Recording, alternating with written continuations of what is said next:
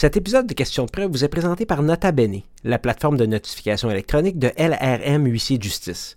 Pourquoi notifier par courrier recommandé pour une quinzaine de dollars alors qu'avec Nota Bene, vous pouvez notifier par courriel de façon sécuritaire en conformité avec toutes les règles de notification?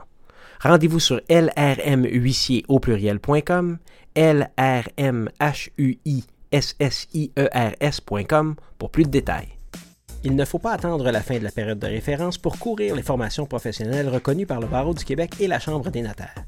C'est maintenant le moment de prendre le temps d'écouter des formations sur des sujets actuels, variés, dans un format accessible et facile d'écoute. Je parle évidemment du podcast Questions de preuve que vous pouvez écouter n'importe où, n'importe quand, afin de compléter vos heures de formation professionnelle continue.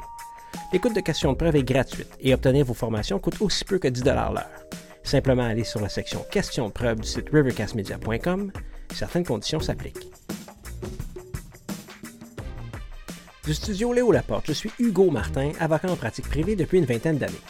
Fondateur de Rivercast Media, plateforme qui héberge des balados dont Questions de preuve, un podcast d'actualité juridique par et pour les juristes. Que ce soit pour rester informé des actualités juridiques ou simplement pour compléter votre formation, le podcast Questions de preuve vous offre une panoplie de sujets juridiques présentés par des experts dans leur domaine. Allez sur le site rivercastmedia.com barre QDP pour plus de détails. Aujourd'hui, les actions collectives. Mon invité est bachelier en droit de l'Université de Montréal et détient un certificat en droit chinois from the China University of Political Science and Law. Membre du barreau depuis 2004, il concentre sa pratique sur les actions collectives tant en demande qu'en défense. Aujourd'hui, chez Bello Lapointe, son expérience particulière en matière d'action collective lui a permis d'être impliqué dans la gestion de dossiers d'envergure nationale. Je suis heureux d'accueillir un avocat qui figure depuis 2015 dans la publication de Best Lawyers in Canada, Litige, Action collective. Alors sans plus tarder, bonjour Jean-Philippe Lincourt. Bonjour Hugo. Ça va bien? Ça va très bien. Merci d'être avec nous. J'ai pas trop d'erreurs.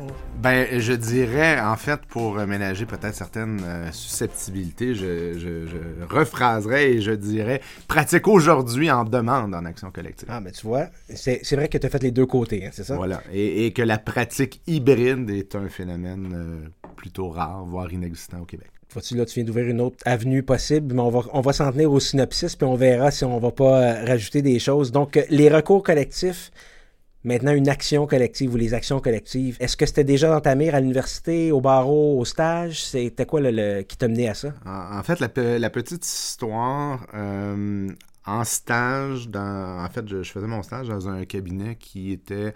Euh, qui offrait un stage exclusivement en litige. Donc, un stage assez classique où euh, il t'a peut-être connu cette époque-là, Hugo, là, où on nous envoyait à la cour avec 17 euh, dossiers le matin même et il fallait revenir avec un, résultat. On allait, on allait en 2-16, il y avait 188 dossiers. On était référé euh, en 2-08 et on revenait à midi au bureau où la vraie journée commençait. Oui. Voilà.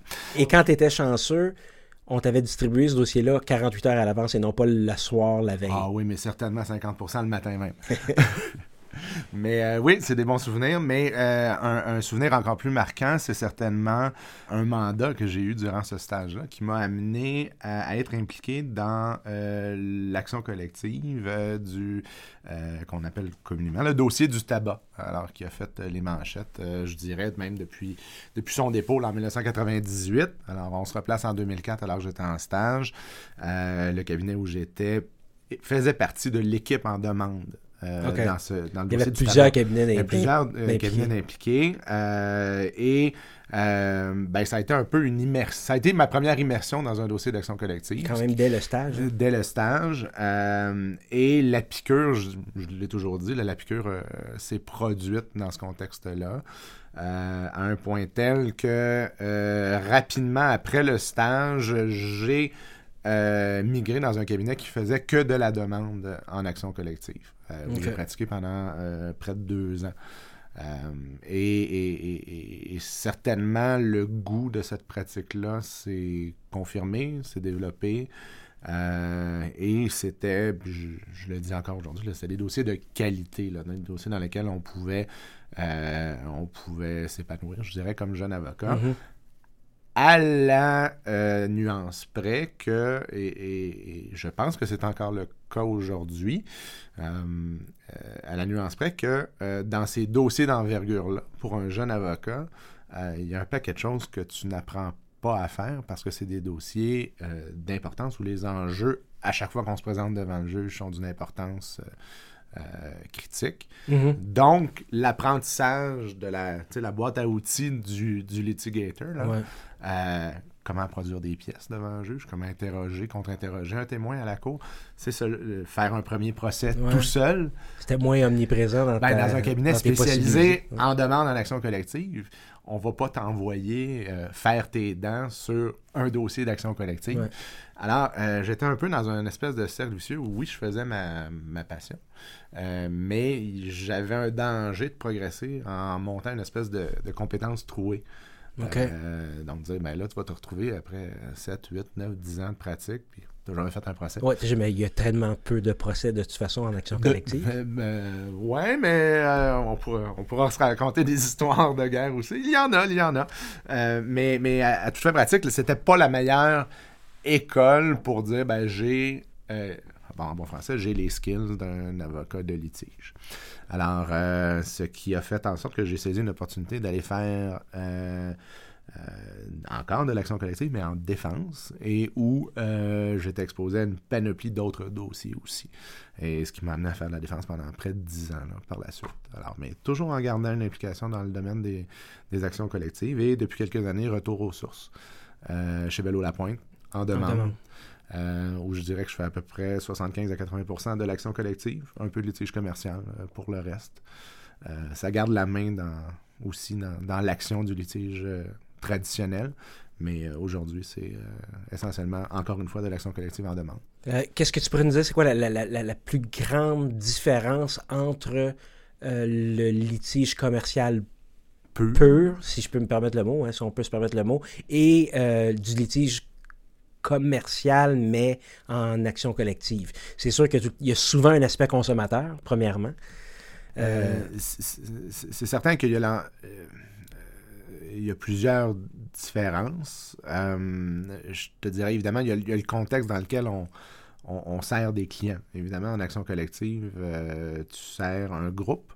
Un groupe qui, par définition, est défini par un jugement, mais euh, dont, dans les premières étapes, tu as plus ou moins de contact avec, euh, avec les gens. tu as un contact avec le représentant du groupe ou la personne qui souhaite devenir représentant. Tu as un contact avec euh, parfois l'association de consommateurs qui te donne le mandat. mhm. Euh, mais euh, souvent, le modèle d'affaires, et c'est le cas au bureau, euh, dans la plupart des, des cas, euh, on, on- est payé au résultat. Alors, euh, donc, la relation, euh, je dirais, la relation avec le client et le, le- le back and forth d'in- d'instruction et de, de retour, mais est un peu, la dynamique est différente Ouais, pour des raisons, vrai. pour des Je sais raisons pas. évidentes. C'est qu'on va chercher nos instructions, mais aussi on est on, est quelque part une partie prenante dans l'aventure commerciale que le dossier constitue, Mhm. euh, versus la relation plus classique euh, où ton client vient te voir, te confie un mandat, te paye euh, aux 30 jours et tu obtiens ses instructions au fur et à mesure que tu progresses dans le dossier. Alors, la, la dynamique est un peu différente. Mais pour le reste, euh, si ta question s'intéressait plutôt au type de litige dont il s'agit, euh, Bon, c'est un peu. un- je, je voulais parler un peu de tout. Je pense que déjà, tu m'as, un, éclairé sur quelque chose que je n'avais pas nécessairement pensé, la relation client-avocat, qui est un peu différente. L'autre chose que tu me fait un peu euh, sourire, paiement à tous les 30 jours. Euh, je pense pas qu'il y ait beaucoup d'avocats qui vont nous écouter, qui vont dire ben oui, j'ai des paiements tous les 30 jours, mais ça, c'est une autre histoire. Euh, donc, on a un peu comment tu as atterri dans le domaine, un petit peu les particularités de, la, pratique. Euh, L'autre question que j'avais peut-être un peu pour toi, parce que tu disais, bon, le temps demande, le temps défense, je pense que ça donne un bon, euh, une bonne transition pour te poser la question, ben, le client, on le trouve comment? Vous avez votre expertise, c'est certain, mais sinon, de base, là, le premier dossier, quelqu'un qui a un avocat qui voudrait se lancer dans ce type de, de- pratique-là, fait quoi pour trouver, disons, son dossier en demande ou son dossier en défense? C'est assez de dire, ben, euh, moi, je, je dis toujours à la blague, tu sais, vu que je fais un peu de litige, euh, que je peux pas téléphoner à quelqu'un, je dis, quelqu'un à poursuivre aujourd'hui? Les dossiers tombent un peu sur mon bureau, le fait que j'ai des contacts clients en commercial, mais tu n'as pas nécessairement un contact client en qui, qui a un risque d'avoir une action collective, donc tu le gardes dans ta, dans ta manche de- de tes clients, de ta banque de clients. Commençons par répondre pour l'aspect euh, de l'action collective en demande. Alors, c'est évident que ça fonctionne de plusieurs façons. Et, ma réponse va, va comme suit. il y a beaucoup de cabinets, si on fait un temps soit peu de recherche, que ce soit au Québec ou ailleurs au Canada, ou même c'est la réalité aux États-Unis, qui mhm. ont une euh, réputation, euh, une, bonne réputation d'avocat en demande. Donc, sur la porte, il est clair que l'avocat fait de l'action collective. Donc, euh, et j'ai la chance de faire partie d'un cabinet qui, euh, depuis 20 ans, là, exerce en demande en action collective et qui est reconnu dans le milieu comme tel. Mhm. Donc, ça fait en sorte que dans le mon quotidien et dans le quotidien du bureau, euh, ben, il y a euh, certainement une masse significative de gens qui nous contactent avec des projet d'action collective. Des gens qui disent, ben moi, je suis un consommateur, euh, je vis telle, telle, telle chose avec le produit que j'ai acheté, je vis telle, telle, telle chose avec euh, l'action que j'ai achetée sur le marché, ou euh, ainsi de suite. Alors, c'est certain qu'on a la chance d'avoir des gens qui nous appellent. Alors, déjà, ça, c'est peut-être le premier volet. Le second volet, c'est la relation qu'on développe avec le milieu. Et là, le milieu se définissant comme étant les associations de, les associations de consommateurs, mhm. euh, les associations de défense des droits des investisseurs.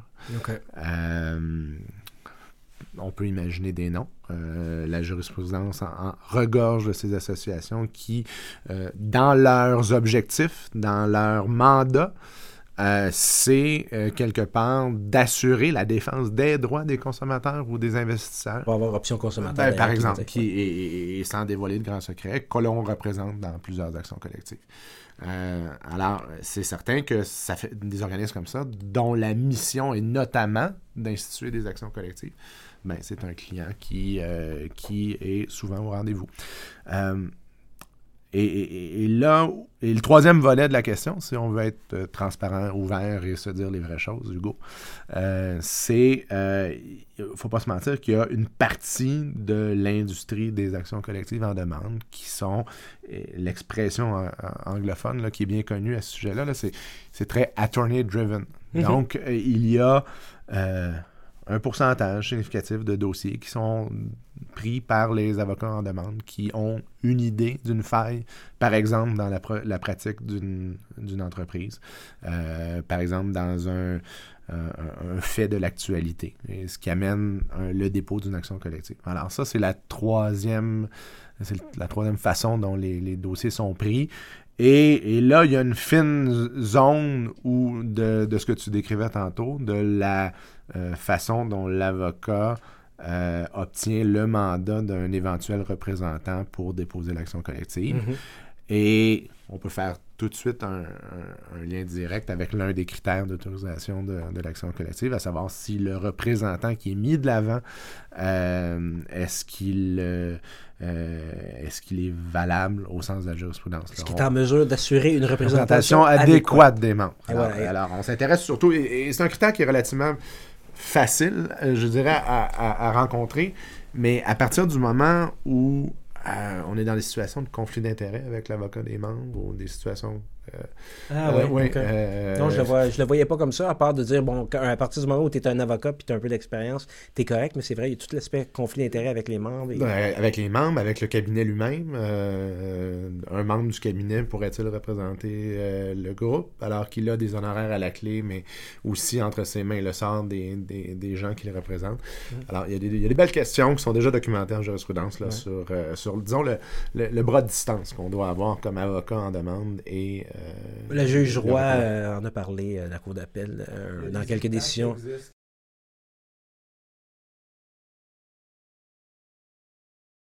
L'action collective. On euh, n'invente rien. 571 du Code de procédure civile. L'action collective est le moyen de procédure qui permet à une personne d'agir en demande, sans mandat, pour le compte de tous les membres d'un groupe dont elle fait partie et de le représenter. Outre une personne physique, une personne morale de droit privé, une société ou une association ou un autre groupement sans personnalité juridique peut être membre du groupe. J'ai le goût de, de, faire du pouce tout de suite sur un élément de la définition qui se retrouve à 571. Vas-y. C'est euh, la représentation sans mandat. qui est, euh, je dirais, le, le- le- le concept ou la fiction juridique qui, euh, qui est au cœur de ce qu'est une action collective, ou anciennement, on, on disait recours collectif. Là, puis je, pense qu'on se l'est dit en introduction, là, euh, je risque de trébucher de dire recours collectif une, quelques fois. On sous-entend action collective à chaque fois qu'on l'aura dit. Alors le terme est défini euh, dès maintenant. Mais pour revenir à la question de la représentation sans mandat, habituellement, dans tout dossier classique, moi je suis ton client, Hugo, je vais venir te voir, je vais te donner un mandat. Donc, direct. Vas-y, Hugo, représente-moi pour faire valoir mes droits euh, dans le contexte de tel dossier. Alors, c'est assez simple. Je t'ai donné un mandat directement. Mais moi, le clone d'un groupe de gens qui sont tous propriétaires, par exemple, du même véhicule automobile ou du même euh, électroménager ou de la même action en bourse, euh, ben, en fait, ce qu'on vient faire, c'est toi, l'avocat, ou moi, la personne qui lève la main, euh, je viens te voir, mais je dis, ben, on devrait, on pourrait représenter tous les membres du groupe. Mais il n'est pas pratique de demander à tous ces gens-là que, d'une part, on ne connaît pas, dont l'identité n'est pas connue. Ça, c'est un peu la, la- la définition, on pourrait dire, euh, euh, de connaissance publique là, de c'est quoi un groupe. Oui, mais après ça, le mandat, comment on va le chercher? Euh, on ne fait pas signer un mandat à toutes ces personnes-là. Mais on n'a pas un représentant. On a, un, on a un représentant. Donc, lui, Euh, cette personne-là doit être quelqu'un qui a été. Là, je veux dire le mot floué, mais elle doit être quelqu'un qui qui a, des- qui a un droit à faire valoir. un droit à faire valoir par rapport à, à- à ce qui est demandé à la Cour. Bon, alors, ça- il y a cette personne-là. Mais ensuite, pour revenir à, l'idée de, l'absence de mandat pour tous les autres, euh, c'est qu'on va chercher, puis la jurisprudence le dit comme ça, on va chercher le- un mandat judiciaire. Alors, c'est à ça, d'abord et avant tout, que, sert euh, l'étape de l'autorisation du recours collectif, de l'action collective. C'est donc d'aller euh, chercher le sceau du tribunal pour, euh, en fait, pour que le représentant puisse prétendre représenter l'ensemble des membres du groupe qu'il désigne. Alors, essentiellement, plutôt que de faire signer un mandat à tous ces gens-là, ben, c'est le tribunal qui dit Ah, ben oui, euh, toi, euh, M. Lincourt, tu peux représenter l'ensemble des gens qui ont les, caractéristiques que tu as déterminées. Fait que le au- outre la définition que je viens de te donner, on comprend que l'action collective, c'est juste un véhicule procédural. C'est juste pour indiquer à la Cour qu'on a un nouveau véhicule, on a un véhicule procédural pour représenter un groupe. Et l'action collective permet à une personne d'agir en demande pour le compte de tous les membres d'un groupe et de les représenter sans mandat 575. Voilà. Et ce qui m'amène à tout de suite faire le commentaire que, euh, te de répondre à ta question, oui, c'est, ce n'est qu'un véhicule procédural. Alors, d'aucune façon, ça ne change les droits euh, substantifs que les gens peuvent avoir. Ça n'a aucune influence sur la nature du droit que chacun des individus peut avoir ou ne pas avoir ou peut faire valoir. Mais il faut que les recours de chacun des individus soient Effectivement. Puis, euh, euh, qui est euh, suffisamment de questions communes, ou en fait, une question commune suffisamment significative ou non négligeable. Puis, on pourra regarder euh, le, le vocable de, de Vivendi, mais, mais oui, on cherche un dénominateur commun qui va relier tous ces gens-là. Euh, mais C'est- facile, disons, euh, ça peut être plus facile dans un cas où euh, on poursuit les compagnies de cellulaire pour dire, ben là, il y a 4 de chargé pour rien à tous les mois, c'est le même recours pour tout le monde. Euh, cependant, dans certains autres dossiers, et là, je pense, on ne veut pas nécessairement se pencher directement là-dessus, mais le dossier de Roson, où c'est un peu difficile, Roson contre les courageux, c'est un petit peu différent.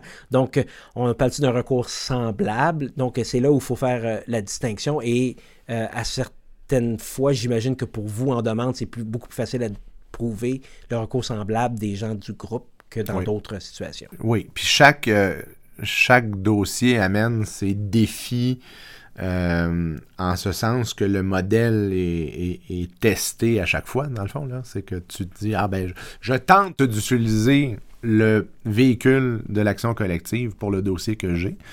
Euh, Il y a des cas, évidemment, qui sont, entre guillemets, plus faciles que l'autre. Mhm. Euh, euh, mais, mais je reviens, je reviens à, encore une fois, que ma représentation sans mandat, puis au mandat judiciaire, euh, je pense qu'on doit poser tout de suite dans notre discussion le jalon que euh, les dossiers d'action collective sont, une, sont des dossiers à, je dirais, à haute surveillance judiciaire. parce que, par définition, il faut savoir qu'une action collective est en gestion particulière, de facto, nécessairement. Merci de préciser, je, je l'ignorais. et dans tous les districts? Dans tous les districts. OK. et dans les districts, en fait, notamment dans le district judiciaire de Montréal, euh, il y a une équipe restreinte euh, de juges qui entend, euh, et là, c'est un scoop, qui jusqu'à... On n'est pas un outfit journalistique, mais maintenant, là, je, regrette de ne pas avoir un genre de vignette audio breaking, news. Oui, voilà. il y a une équipe restreinte qui, jusqu'à tout récemment, de juges, euh, qui était chargé d'entendre les actions collectives jusqu'au stade de leur autorisation. Donc, pour la première étape. Mhm. Et leur mandat a été, ils sont 10 ou 11, ou on pourra vérifier, mais c'est un groupe restreint. Euh, et leur mandat a tout récemment été euh, étendu jusqu'au stade de la mise en état pour les fins du procès collectif. Donc,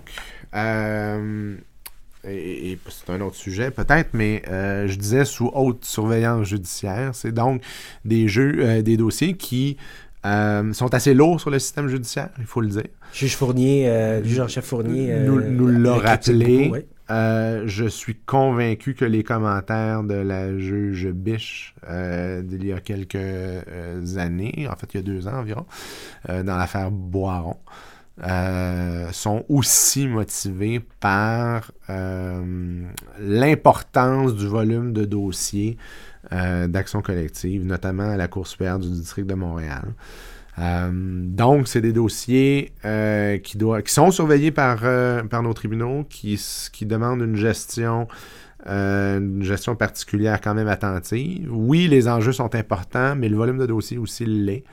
Alors, c'est certain que ça préoccupe les responsables de l'administration de la justice en, général de se dire, ben, est-ce qu'on a le meilleur système? Est-ce qu'on a les, meilleurs outils pour effectivement donner, euh, donner accès à la justice à des gens qui, euh, s'ils étaient seuls, ne solliciteraient certainement pas les tribunaux? J'ai comme une question euh, en deux volets pour toi quand tu dis que les dossiers d'action collective sont scrutés un peu plus euh, un peu plus fortement par les juges. Est-ce que tu vois ça comme un avantage ou un désavantage? Et moi, je vais parler comme un, un gars de commercial, un gars de litige régulier, si on peut, si on peut dire. Est-ce que ça augmente le taux de, de, finalement de, de, de, recours frivoles et manifestement mal fondés. Non. non je pense, moi, Donc, je 575 s'applique toujours, les quatre étapes. Il n'y a pas un juge qui va dire, OK, mais ça, on, rejette ça euh, parce que c'est un recours qui euh, a but de procédure.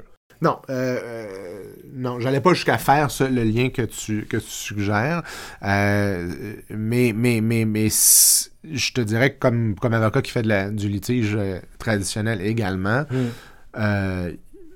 plus souvent qu'autrement, on apprécie que ces dossiers-là soient en gestion particulière.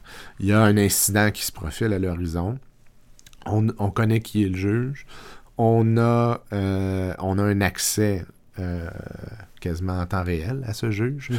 euh, à qui on peut écrire euh, en disant ben, Monsieur le juge, les parties constatent qu'ils ont des difficultés dans la euh, pour franchir telle étape et on aura besoin d'une demi-journée pour trancher telle affaire. Euh, et le juge euh, nous revient euh, souvent relativement rapidement avec une date pour trancher la, dite problématique. Donc ça, je dirais quelque part que je suis certain qu'il y a plusieurs praticiens qui nous écoutent qui viendraient dire ben vous êtes en Cadillac vous avec vos actions collectives parce qu'on a un accès de ce type-là avec notre juge. c'est vrai. c'est un groupe restreint de juges de plus en plus, puis c'est ce qu'on la tendance va vers la spécialisation des juges qui vont être euh, donc euh, qui vont être destinés à n'entendre à peu près que ça ou qui vont être spécialisés du moins. Euh, ce qui fait en sorte qu'il y, a une économie aussi lorsque tu te présentes à la cour, ben, tu, te présentes devant quelqu'un qui connaît euh, le mécanisme, qui connaît la chanson, et donc euh, on n'est pas obligé de recommencer à Adam et Ève à chaque fois qu'on revient. Euh, ça, c'est un avantage qui est indéniable. Que ce soit sur l'action collective en général, ou que ce soit sur ton dossier, parce que n'as pas besoin de faire l'historique à chaque fois parce que le, juge, le même juge ou la même juge l'a vécu avec toi. C'est clair que c'est un avantage qu'on aimerait tous avoir ça dans nos propres dossiers. Mais évidemment, c'est juste la quantité qui fait que le. Parce que je trouve, entre toi et moi, je pourrais peut-être penser que c'est un petit peu un, accès privilégié à la justice d'avoir un, euh, un, juge dédié à ton, euh, à ton dossier. Euh, Quelqu'un pourrait dire ça, à ce à quoi je répondrais oui, mais par définition, les actions collectives sont vues, puis la Cour suprême nous l'a dit il y a plus de 15 ans, c'est un mode privilégié d'accès à la justice, justement, en soi, comme les petites créances peuvent l'être, comme euh, d'autres méthodes euh, d'assouplissement des règles habituelles peuvent l'être. Parce que euh, qui va aller réclamer pour son électroménager défectueux? Mhm. Qui va aller réclamer pour un frais de 2,75$ qui a été illégalement chargé sur le dernier compte de, de carte de crédit? Personne. Mais les 4 millions de détenteurs de cartes, donc pour un dossier de 16 millions, ben, ça a un impact. Alors, faut, faut, faut que fait, Tu comprendras quand j'ai dit certains pourraient penser, je pensais à moi, là, mais tu m'as bien répondu d'ailleurs directement, ceux qui pensent ça. Euh, écoute, on a les quatre conditions permettant l'autorisation d'une action collective, mais on va juste les pousser un petit peu en avant de nous pour parler de comment on démarre une action collective. Parce que les quatre critères 575, mais la personne qui souhaite, qui souhaite exercer une action collective doit obtenir l'autorisation préalable du tribunal 574. Est-ce que c'est ça la première étape ou c'est une demande introductive d'instance? Euh, faut, euh, c'est important pour nous, les, les, praticiens, de souvent répéter, puis on le dit, on, le répète dans, les conférences qu'on donne, on le répète à la cour aussi. Il faut, percevoir la ligne du temps euh, d'une action collective comme étant en trois, étapes. Euh, souvent, euh, dans le public, on entend beaucoup plus que c'est un, processus en deux étapes. c'est inexact. Il y a trois étapes si on doit faire une ligne du temps d'une action collective. Alors, la première, c'est ce qu'on appelle le stade de l'autorisation. la seconde, c'est l'étape du, je dirais, du mérite ou du procès au mérite. Euh, et la troisième, c'est l'étape du recouvrement. L'exécution. L'exécution, mais le recouvrement est étape 3 dans le cadre de laquelle il peut y avoir des mini-procès. Donc, il ne faut pas perdre de vue cet aspect-là. C'est pour ça que je te reprends sur le terme exécution, parce que c'est pas simplement que de donner à un huissier le soin d'aller collecter un montant qui a été, euh, qui a été euh, donné dans une condamnation, dans une conclusion d'un jugement. Ça va beaucoup plus que ça, et on peut voir euh, vraiment du travail de litige qui se fait à la troisième étape. on pourra revenir sur des exemples, mais là, on peut s'intéresser à la première. Dans mes, vignettes, dans mes vignettes audio, je vais rajouter un bing à toutes les fois que tu me reprends aussi un petit, un petit ah, mais, mais, mais, je trouve. Mais, mais, tout le monde sait, pour connaître le, podcast, que t'es, euh, ce sont des perches que tu me tends et que euh, tu es bien préparé. Bon, on, on, doit obtenir le statut de représentant pour les membres du groupe. Est-ce que ça, tu le fais C'est la, comme la quatrième étape des étapes, mais c'est la, euh, c'est la première chose qu'il faut faire quand même. Euh, non, en fait, le. Il faut obtenir l'autorisation préalable, mais en obtenant l'autorisation préalable, il faut que tu dises que tu es le bon représentant pour Exact, ça fait partie. La qualité de représentant est l'un des quatre critères. Et sont, sont pas en ordre, sont ensemble, c'est. Sont, euh, ce sont des critères qui sont cumulatifs et qui doivent être présents, qui doivent tous être présents. OK. Euh, et au Québec, et je souligne au Québec, ce qui ouvre la porte pour des nuances pour les autres provinces de, de communes-là. Euh, si les quatre critères sont rencontrés, alors il n'existe plus de discrétion pour le juge pour autoriser l'exercice de l'action collective. Alors, euh, ça, c'est une nuance qui se fait par rapport au système qu'on peut voir ailleurs au pays, où on a essentiellement un, cinquième critère dans les autres provinces qui s'interroge à savoir si malgré la présence des quatre, premiers, est-ce que l'action collective, dans l'ensemble des circonstances de l'espèce, est-ce qu'il s'agit euh, de la preferable procedure, qui est le terme qui est euh, reconnu euh, en commune là. Je pense que on en parlait. Écoute, j'ai vite, vite devant moi Western, puis là je te mets pas on the spot. Western Canadian Shopping Centers contre Dutton en 2001. La Cour suprême du Canada a précisé d'ailleurs ce cinquième critère-là. qui, qui, qui, qui, euh, qui n'existe pas au Québec. Euh, il y a eu il y a une discussion philosophique, puis prenons deux minutes pour s'y plonger, qui, selon laquelle la discrétion judiciaire, plutôt que de s'exprimer dans un cinquième critère, au Québec, elle s'exprime dans l'appréciation que le tribunal fait des quatre critères. OK. Alors, euh, et, c'est comme ça que, surtout en défense, on essaie de venir donner un certain confort au juge, de dire, ben, c'est pas nécessairement euh, tout simplement du rubber stamp. C'est pas une, opération euh, strictement euh, mathématique. C'est pas de la nature d'une checklist, tout simplement. il reste qu'il y a une appréciation judiciaire qui doit être qui doit être faite à chaque fois pour chacun des critères. Alors, voilà. Et, et oui, c'est la première étape. Donc, on doit franchir le portail en disant, ben, est-ce que de prendre le dossier, par exemple, de Hugo Martin, Hugo Martin qui prétend être dans la même situation que le groupe qu'il définit, mais est-ce que ce dossier-là mérite que l'on utilise le véhicule procédural de l'action collective pour l'amener de l'avant? elle s'appelle comment cette première procédure-là? C'est quoi le titre? C'est une demande d'autorisation d'exercer une action collective. Je surprends personne que c'est devant la Cour supérieure, article 33, alinéa, 2. Exact. Donc, il n'y a pas de surprise là-dessus. Je pense que euh, tous les juristes euh, savent ça. Maintenant, ça fait quatre ou cinq fois ou six fois qu'on dit il y a des critères. On a quatre critères. Je vais les nommer, on va en parler. Caractère commun des questions. L'apparence de droit. Composition du groupe exige-t-elle une action collective? Et le représentant doit être en mesure d'assurer une représentation adéquate des membres. On a mis sur la table que chacun des groupes sont, euh, chacun des critères sont cumulatifs. Euh, il y en a-t-il un qui, semble être plus important qu'un autre ou il y en a-t-il un qui emporte les autres en même temps? Euh, non, ils ont chacun, je dirais, leur existence propre. puis comme on le disait tantôt, le, corollaire de ça, c'est que même si il en manque un seul, ben, il n'y a pas d'autorisation du tout. Alors que les trois autres peuvent être très fortement remplis, ben, s'il y en a un qui est déficient, ben, le, sort du recours, euh, euh, le recours n'est pas autorisé, tout simplement. Alors, mais une fois qu'on a dit ça, euh, il serait aussi exact de venir dire et de venir ajouter que le critère du caractère adéquat du représentant, donc le D, euh, et le critère euh, du, euh, de la représentativité, là, ou mhm. du, caractère pratique, disons, de, de, l'utilisation de l'action collective, ce sont des critères, le C. Alors, ce sont des critères qui sont assez faciles à rencontrer.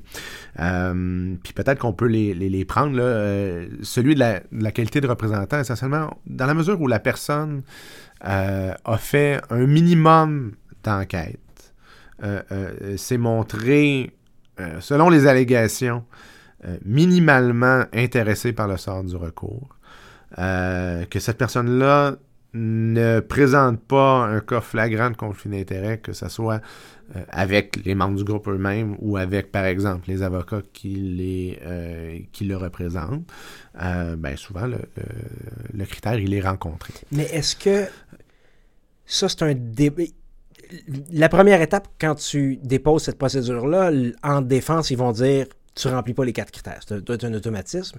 Mais est-ce qu'il faut. Qui fait la preuve de ça? Est-ce que tu plaides pour toi-même en disant je suis minimalement intéressé, j'ai fait les recherches euh, nécessaires, mon enquête euh, nécessaire? Oui. Euh, j'ai le, goût de dire tout simplement oui, mais derrière ça, il faut savoir que la, règle, c'est qu'on prend les allégations pour avérer. Euh, et, Je pensais que c'était juste pour l'apparence de droit. C'est pour l'ensemble des critères. OK, donc les faits allégués sont tenus pour, avérer, pourvu que suffisamment précis. Voilà. OK. Euh, il y a des mécanismes en défense qui peuvent être utilisés pour... Euh, parce que, évidemment, on, on dépose la demande d'autorisation d'action collective qui est à une époque à une époque, dans les années 90, cette demande-là était supportée par un affidavit.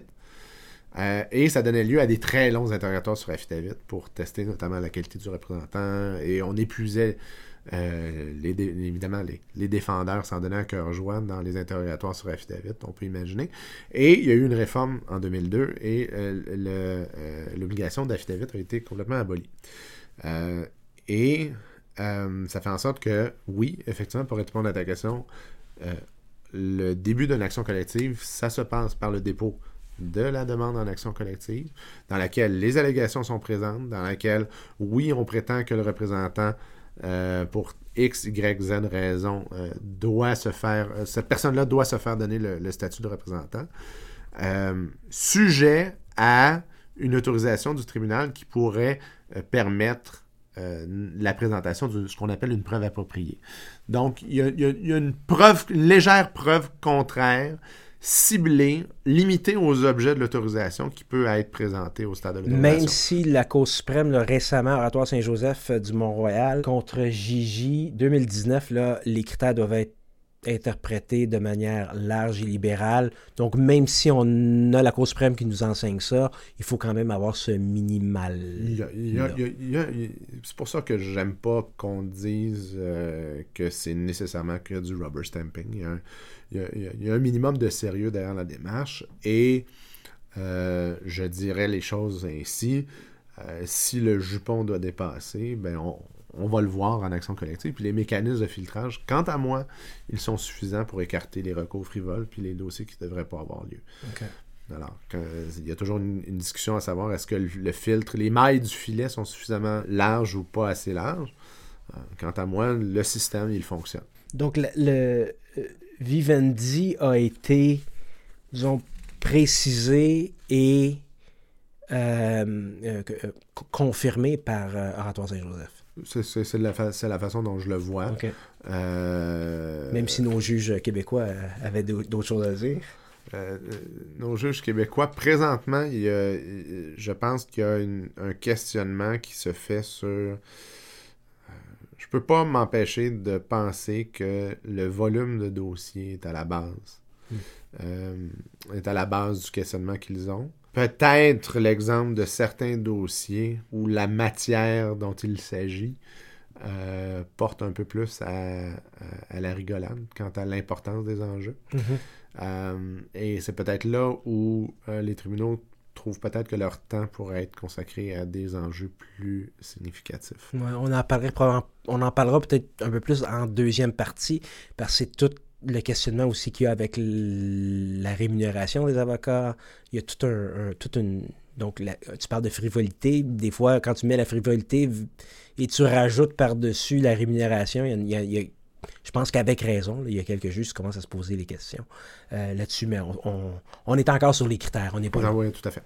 Euh, on, donc, on a, parlé du critère de la qualité du représentant. Euh, il y a, je pense qu'on l'a bien couvert maintenant, le critère, c'est essentiellement du caractère pratique ou non pratique d'utiliser l'action collective versus d'autres moyens.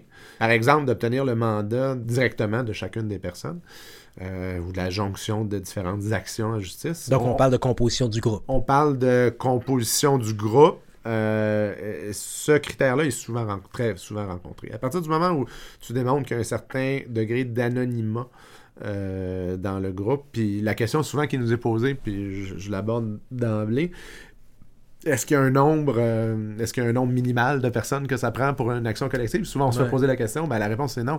À partir du moment où tu euh, peux convaincre le tribunal que les gens n'ont pas nécessairement moyen de se euh, de s'identifier, ben euh, voilà, le, critère est rencontré. Puis je vais plus loin. Est-ce que tu dois prouver que c'est un groupe? Est-ce que, est-ce que tu dois démontrer qu'il y en a oui, plus qu'un? Que l'existence d'un groupe, oui. Mais prenons les cas d'agression sexuelle. Pour, c'est, intéressant de se pencher sur ces, ces cas-là. Souvent, euh, que ce soit dans le contexte de, euh, euh, d'institutions d'enseignement ou que ce soit dans des contextes de, de congrégations religieuses ou, pas, ben, on peut se poser la question, ben, il y a combien de victimes? Puis, y a-t-il un nombre, y a-t-il un, un, threshold qu'on, recherche pour que ça soit utile, pratique de, de, de, mobiliser les ressources judiciaires pour faire une action collective, pour un, un, faible nombre potentiellement de, victimes.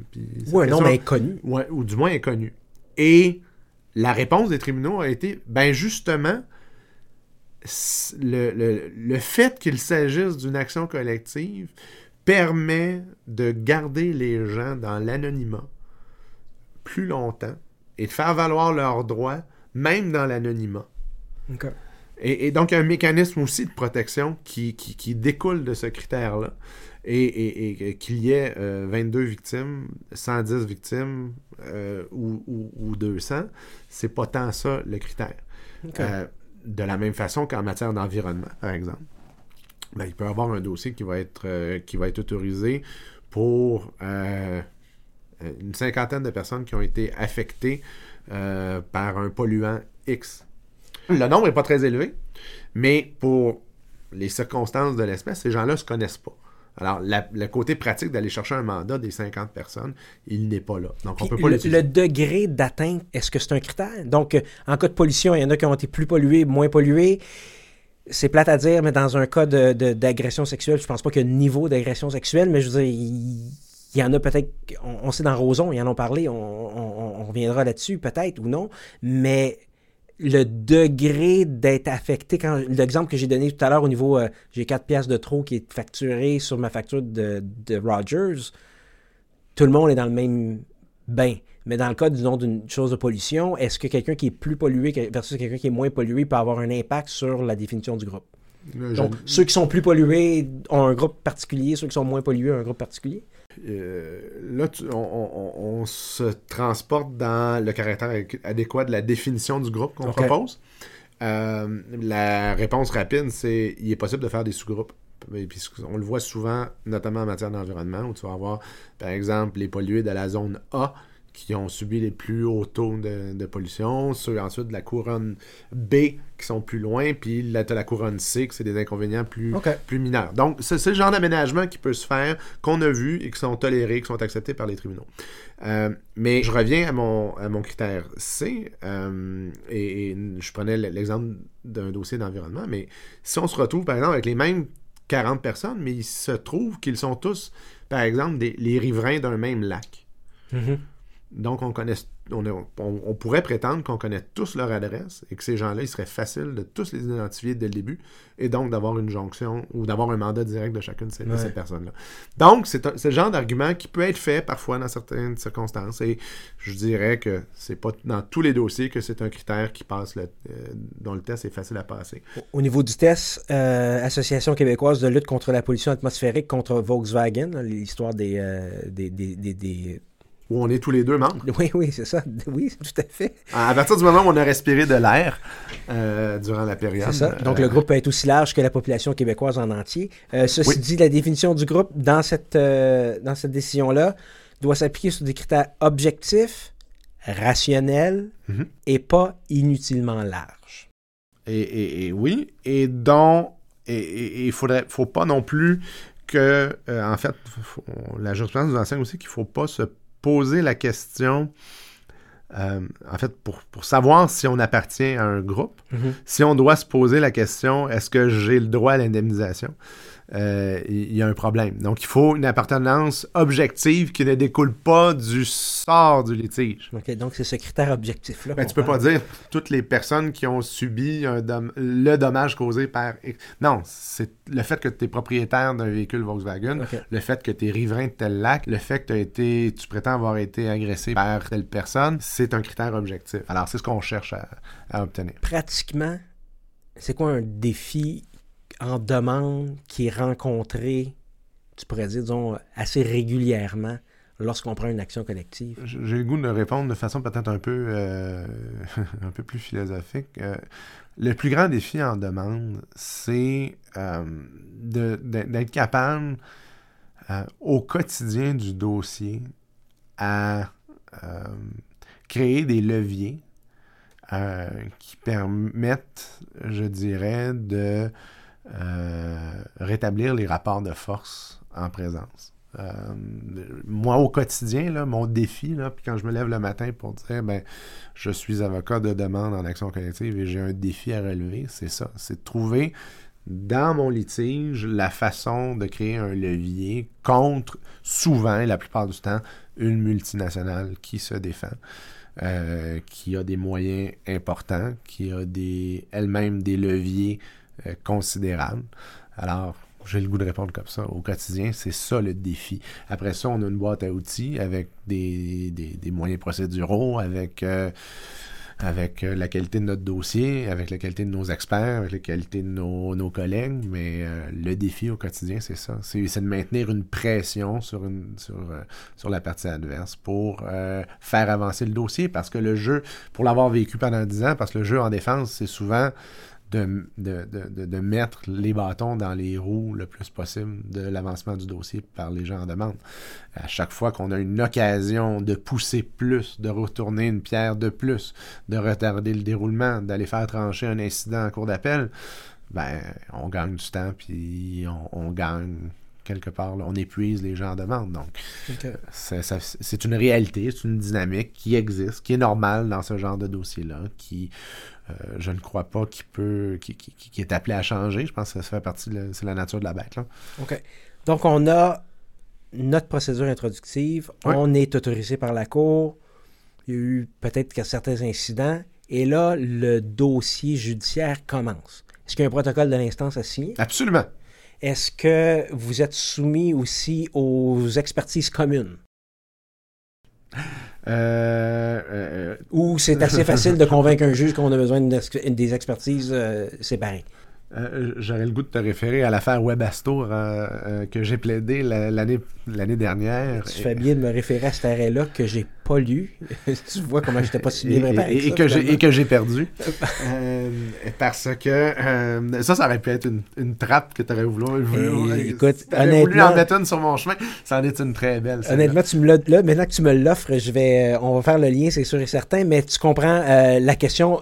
donc, on a, on a un protocole de l'instance à signer. Euh, les, euh, Hugo, la réponse courte, c'est le code de procédure civile tel que tu le connais comme, comme praticien. Euh, il n'y a pas, à toute fin pratique, il n'y a pas un outil là-dedans, sujet à certaines modulations. Il n'y a pas un outil là-dedans qu'on ne peut pas se servir en action collective une fois qu'il est autorisé. OK.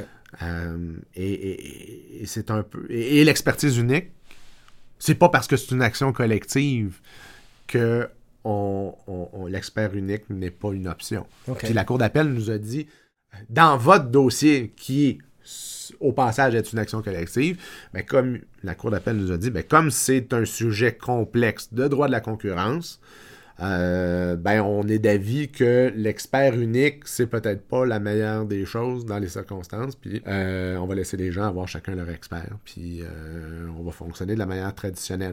C'est intéressant de voir Le, le, balancier parce qu'en cours supérieur, les, les normalement ils mettent dans la gorge. Ben, on a, oui, ben, on va le dire à la blague, mais il y a des posters d'experts uniques dans, dans, les bureaux de juges en cours supérieur. C'est mm. certain, ils sont des partisans de, de ce ce nouvel outil de 2016. Et nous, on se disait, ben oui, c'est peut-être intéressant d'utiliser. C'est un économiste. On va lui poser des hypothèses de part et d'autre. Euh, et il va nous répondre avec sa science euh, en économie, puis il va dire, ben, si tant est que les hypothèses c'est X, Y, Z, ben, j'arriverai à telle conclusion, mais la partie adverse me soumet les hypothèses A, B, C. Alors, j'arriverai dans ces circonstances-là à d'autres solutions. Moi, je pense encore que ça, ça pouvait fonctionner. Mais Alors, je ne sais pas si là, je vais te pogner encore dans une autre chose que tu as plaidé, mais euh, la défense orale? J'ai jamais vu ça encore. OK. Euh, je pense que le critère de complexité euh, est toujours de facto reconnu en matière d'action collective. Interrogatoire du, demandeur. il peut être fait. il peut même être fait dans le contexte de la preuve appropriée au stade de l'autorisation, sur permission. Euh, si on se transporte par contre à la deuxième étape, mhm. euh, il est, euh, c'est l'interrogatoire que l'on connaît au préalable. il est enchâssé dans le code et c'est le même enchâssement qu'on y retrouve. Donc, donc même chose préalable pour, en demande et en défense. Tout à fait, avec les mêmes limites. Engagement. Même mécanique, pré-engagement, engagement, prolongation de délai, nécessité d'inscrire le dossier, euh, incident, requête en rejet. Et ça m'amène à, dire, ben, les défendeurs qui ont peur de l'autorisation, puis mon Dieu que c'est grave une autorisation, puis non, c'est un mécanisme de filtrage, puis on cherche à savoir, est-ce que c'est correct d'utiliser une action collective? Oui ou non? Quant à nous, ça devrait être simple, cette étape-là. C'est un filtrage préliminaire, Puis c'est un peu aussi ce qu'on ce qu'on trouve en jurisprudence assez fréquemment en disant, ben, regardez, si vous avez un moyen de préliminaire à faire valoir, ben, vous le ferez valoir une fois euh, dans les premiers jours après le, dépôt de la demande introductive d'instance au lendemain de l'autorisation? Avec le code de 2016, est-ce qu'on a commencé à avoir moins d'abus de, procédure, euh, de, de, d'actions frivoles, puisque le code nous, euh, nous permet maintenant d'avoir des, un bâton plus gros pour frapper? Euh, je, ne pense pas que la réforme de 2016 a euh, permis, juste par son existence, d'imposer un filtre plus serré au à ce niveau-là. Les critères d'autorisation, essentiellement, n'ont pas changé. Euh, alors, le, le- le filtre demeure essentiellement le même. Puis l'accès, une fois le recours autorisé, l'accès aux moyens dilatoires ou aux moyens préliminaires, euh, il est quant à moi le même. Euh, le seul, le seul, la seule phénomène que je peux constater, c'est euh, essentiellement, puisque depuis les dernières années, oui, le test d'autorisation est relativement euh, faible, il y a plus de dossiers qui se, qui se rendent au stade du mérite. Et donc, il y a plus d'action au mérite, moins de règlement. Donc, le, le- le- je dirais que l'attitude en défense est beaucoup moins de régler au lendemain de l'autorisation. Euh, il y a un réflexe de dire, ben, coudonc, c'est si facile, entre guillemets, d'être autorisé maintenant qu'on va livrer bataille euh, plus longtemps au stade du mérite. Donc, une jurisprudence euh, encore au stade, je dirais, de l'adolescence, en termes de, euh, de, de- d'incidents euh, Mhm. au mérite. Si on, on décide de faire une recherche, par exemple, sur, justement sur l'expertise au mérite en, ma- en matière d'action collective, on n'aura pas des centaines de décisions. Euh, si on s'intéresse à la requête en rejet au stade post-autorisation, on n'aura pas des centaines de décisions. Donc, c'est une jurisprudence qui euh, est appelée à continuer à évoluer au stade du mérite. Tu as touché un petit peu euh, euh, dans, dans- ce que tu viens de nous dire.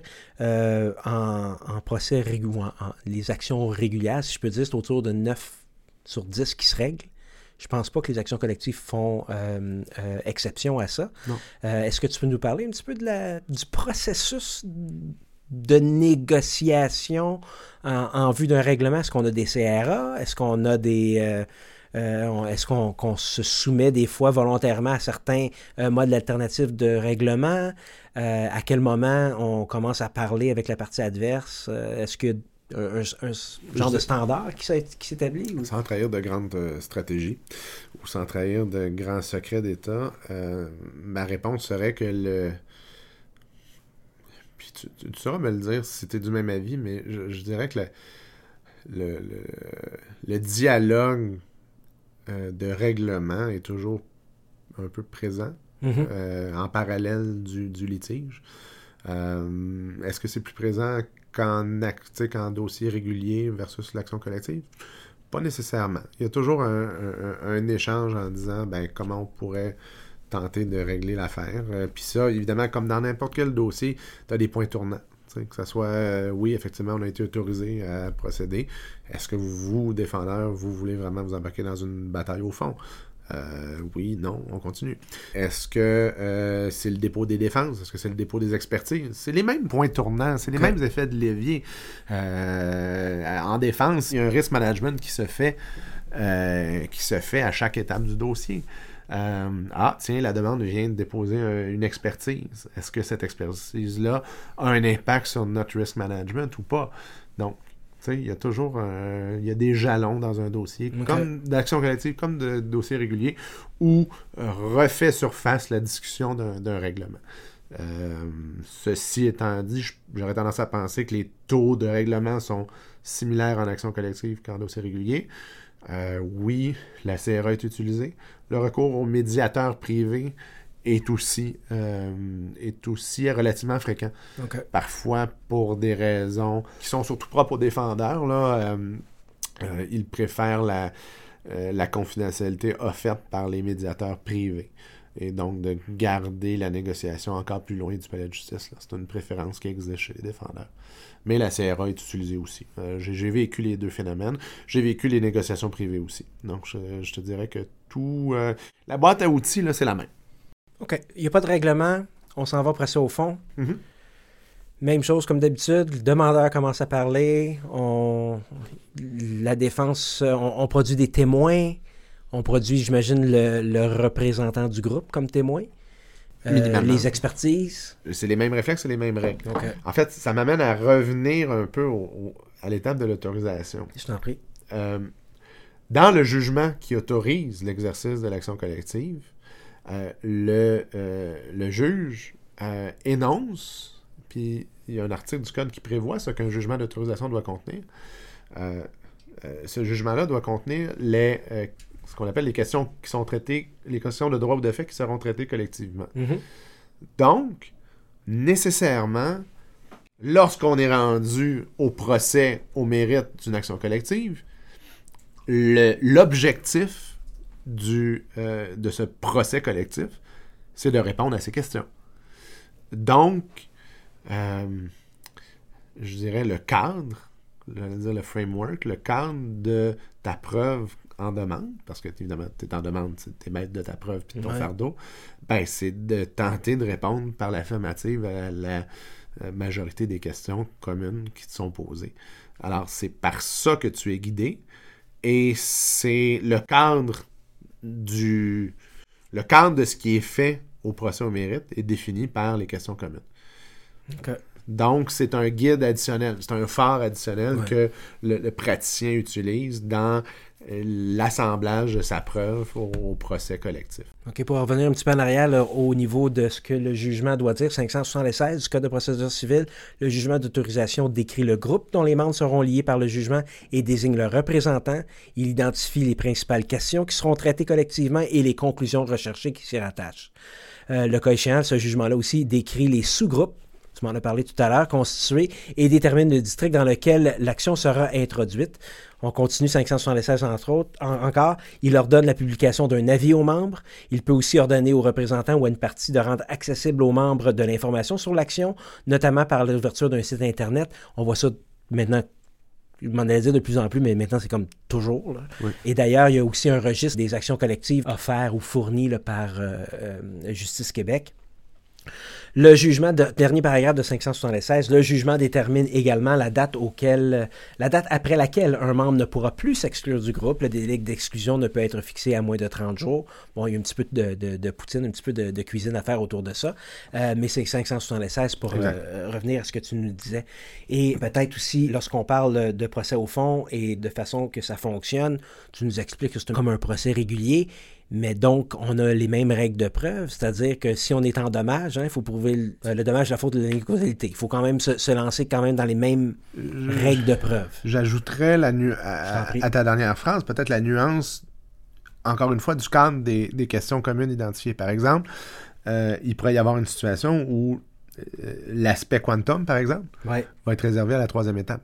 Parce qu'on va, euh, Ah, on va demander, ben, je pense notamment à l'affaire, par exemple, Tremblay contre la voix, Mhm. l'affaire d'agression sexuelle par des membres du clergé, euh, où euh, essentiellement l'aspect dommage, en fait, quantum des dommages subis par chacune des victimes a été gardé pour la troisième étape seulement. Donc tu, les gens... tu vois ça en procès régulier aussi, des fois? On essaie de déterminer au moins si c'est une faute, là, puis on essaie de Et sauver. l'existence d'un préjudice, Ouais. laissant sa quotité pour une étape euh, ultérieure. Ouais, on voit ça. Euh, euh, mais on peut, euh, on peut fermer les yeux puis imaginer essentiellement que la troisième étape, dans ce cas-là, ben, c'est, c'est, dans ce cas-là, ça a été 114 petits procès euh, devant un adjudicateur où les 114 personnes qui ont levé la main en disant, ben, moi, je fais partie des victimes, ben, je vais aller selon des critères, selon un barème, je vais aller euh, venir dire, ben, je- puis je te reprends un peu de tantôt, mais effectivement, même en matière d'agression sexuelle, il y a souvent en jurisprudence des niveaux qui sont établis, soit par le tribunal, soit par le biais d'un- d'une entente de règlement, où tu as des, les niveaux les plus graves jusqu'aux niveaux les plus légers d'agression. Et donc, là, il y a, il y a essentiellement une preuve qui est faite pour dire, ben, moi, victime numéro 1, j'appartiens à un, je suis à un niveau 3 parce que j'ai fait l'objet de tel, tel, tel geste. Alors oui, il y a ce genre de... de même, Ça me donne un même peu dans- ça me donne un ça peu donne de des frissons, là. C'est un peu. mais euh, puis tu peux imaginer qu'est-ce qu'est un procès au mérite pendant euh, plus de 50 jours euh, sur ces thèmes-là. Mais oui, ça existe. Mais c'est aussi une preuve, si on veut faire un peu de philosophie, c'est aussi une preuve que le- le- euh, le- le- l'existence de l'action collective, c'est super important. Parce que le, le- puis je pense que ça transparaît notamment de ce que la juge Bélanger nous dit euh, dans l'affaire des courageuses, dans l'affaire de Roson. Nonobstant ce que va advenir le, euh, ce dossier-là à la Cour euh, à la Cour suprême, puis nonobstant ce qu'on peut en penser, puis je pense que même le juge Hamilton reconnaît ça en filigrane de, sa, de- de ses motifs. Euh, c'est l'importance du, du, mécanisme euh, en soi. Lui, le juge Hamilton et, le juge Vauclair nous disent ben, c'est pas adapté à ce dossier-là. Euh, mais J'ai pas de boule de cristal. Il semble que les jurys sont. En tout cas, on est tous. On pense tous qu'on sait comment ça va se terminer en Cour suprême, là, mais je pense qu'il y avoir d'autres recours qu'il falloir qu'ils soient pris dans ce, dans ce dossier-là. Mais je me, je, me- en tout cas, je peux pas me prononcer de toute façon et ça doit être absolument terrible d'avoir à se prononcer sur un, un- un dossier comme celui-là. On est au procès au fond et là, tout à l'heure, tu t'es assuré de me reprendre euh, lorsque tu m'as dit fais attention un petit peu parce que la dernière étape après le procès au fond, on a le jugement et il y a l'étape le recouvrement, l'étape du recouvrement. Euh, Peux-tu nous en parler un petit peu? Je peux en parler un petit peu. Euh, c'est une étape qui est plutôt méconnue. Surtout parce que, effectivement, par l'effet d'entonnoir que ça crée, ben, il y a moins de dossiers qui s'y rentrent. Donc, la jurisprudence est encore jeune euh, sur cette, étape de l'action collective. Mais essentiellement, l'objectif, c'est, de rejoindre ces gens-là. hein. À partir du moment où on a eu l'autorisation de les représenter sans obtenir leur mandat directement, à partir du moment qu'on ensuite on a réussi à gagner pour leur compte. Donc, il y a une condamnation qui existe. Après ça, il faut les rejoindre pour les indemniser. Alors, comment on fait ça? Alors, je reprends encore ton exemple que tu as utilisé plus tôt. Euh, L'exemple facile des gens qui euh, se sont tous fait charger 4,22$ de trop sur leur, euh, leur contrat de crédit, par exemple. Ben, souvent, puis les cas les plus faciles de, de recouvrement, ben, c'est lorsque les gens, par exemple, sont, sont encore clients de, de, de- de la compagnie émettrice de la carte de crédit. C'est la facile. compagnie a l'onus de le. Ben, ouais, que- oui, ça- oui, souvent, puis c'est très facile parce que sur votre prochain relevé, ben, on vous donne tous un crédit de 4,22 et voilà, un- ce qu'on appelle en, bon français un take-up rate d'à peu près 100% parce que euh, à moins de personnes qui sont disparues dans la brume parce que plus client, est un taux où tu peux rejoindre les gens très facilement. Mhm. Donc, le recouvrement collectif dans ce contexte-là se fait très bien. Dans d'autres dossiers, par contre, il y a des enjeux importants de recouvrement, de- de- d'exécution d'un jugement ou de, de- de- même d'une... euh, on a le même genre de défi quand on fait des règlements aussi, là, by the way, là, c'est de rejoindre les gens Ah, pour parce que euh, il n'y a rien de plus frustrant que de dire ben j'obtiens une indemnité globale de tant de millions pour un groupe qui existe, que ce soit par le biais d'un jugement ou d'un règlement, puis là après ça, je suis pas capable de rejoindre les gens. Et, et- et souvent, puis là, je commence à toucher aussi à, ce- à un, une autre, un autre bas qui blesse, c'est lorsque malheureusement, on réussit pas à cette troisième étape-là de rejoindre les gens, et que là, au terme des tentatives qui sont faites d'indemniser les gens, puis de faire en sorte que les vraies victimes ou les vrais demandeurs reçoivent leur dû, Mhm. euh, finalement, Donc, les final- avocats gardent cet argent-là, c'est ça? ben, euh, mais ou non, mais pas nécessairement qu'ils gardent cet argent-là, mais que le- les seuls qui en bénéficient de toute l'aventure, euh, c'est les avocats. Ah, ok, mais défendeurs aussi qui n'ont pas besoin de payer. sont Ou, ou le- gens oui, mais après ça, il y, a tout- il y a des mécanismes de distribution alternatifs qui existent, que ce soit pour des, euh, des organisations euh, dont la mission est en ligne avec l'action collective, Ah, ok. euh, que ça Quand soit... même. Voilà, c'est ce qu'on appelle les distributions Cypress, donc cyprès, c'est c'est du latin. Et donc, on- comme on peut pas atteindre directement le- la vraie victime, ben, on tente d'indemniser, par exemple, un organisme qui travaille dans la même... euh, dans la même branche ou dans la mission, est en ligne avec la, la mission du groupe, euh, ce genre de choses-là. Euh, mais c'est il y, a des- il y a des situations où l'argent est retourné au défendeur. Ok. Euh, dans des, des contextes de, effectivement de, de, de règlement notamment là. et c'est souvent ça qui va choquer les tribunaux c'est de dire ben ok mais il y avait une indemnité à la clé là, pour, pour discussion de 10 millions qui était offerte on a été capable de rejoindre à peine 4% des gens Hmm. le défendeur récupère son 96%, on paye un 20-25% aux avocats, Puis. Il n'y a plus d'argent système. Ben voilà. Alors, euh, on a désintéressé les avocats. C'est une tape ses doigts. C'est une tape sur les doigts, peut-être en termes de relations publiques, parce qu'on a eu son nom dans. Ouais. Parce que les journaux ont parlé de nous, parce qu'on était un, un- un délinquant, un délinquant corporatif, par Ouais. exemple. Mais il reste 96% pour acheter, pour, euh, pour euh, se payer un PR firm pour, et- pour exponger, pour, euh, ouais, tout à fait. Pour s'en sortir. Fait que c'est- c'est c'est de là que, par exemple, puis là, ça- ça- on pourra en reparler tantôt quand si on, si on aborde la, la question des critiques, là, mais euh, les, les critiques du, du, du- du système, mais c'en te- est une. Alors, je te prends au mot, Jean-Philippe Lincourt. Euh, après la pause, je te garantis qu'on va parler des dossiers euh, ou des critiques qu'il y a sur euh, les actions collectives. On va parler un petit peu de certains dossiers un peu plus mé- médiatisés. On va aussi parler plus généralement des, des- statistiques autour des actions collectives, de la rémunération des avocats et ce qu'en pensent les juges et les intervenants en cette matière. Donc, on prend quelques minutes et on revient après la pause.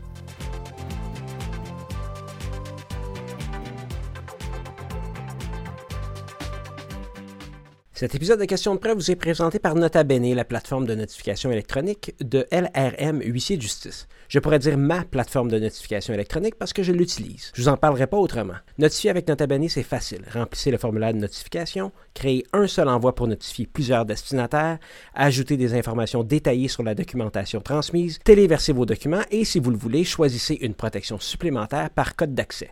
Les documents volumineux sont aussi acceptés, les documents demeurent toujours au Canada et une fois la notification réussie, les documents sont supprimés. Lorsque l'envoi est effectué, vous recevrez un avis par courrier. Lorsque l'envoi est et lorsque le document joint à la notification est téléchargé, vous recevez aussi un avis par courriel. Évidemment, quand tout est fait, vous recevez un rapport de notification, un peu comme on est habitué avec nos huissiers normalement. L'OACIQ, la Régie des marchés agricoles et alimentaires du Québec, l'Ordre professionnel de la physiothérapie, la Chambre de la sécurité financière, l'Ordre des infirmières et infirmiers auxiliaires du Québec, pour ne nommer que ceux-là, utilisent déjà la plateforme. Nota bene de LRM huissier, notifié de façon sécuritaire et conforme en peu de temps et moins cher. Nota bene de lrmhuissier.com, votre nouvelle façon de notifier. lrmhuissiers.com, lrmhuissiers.com.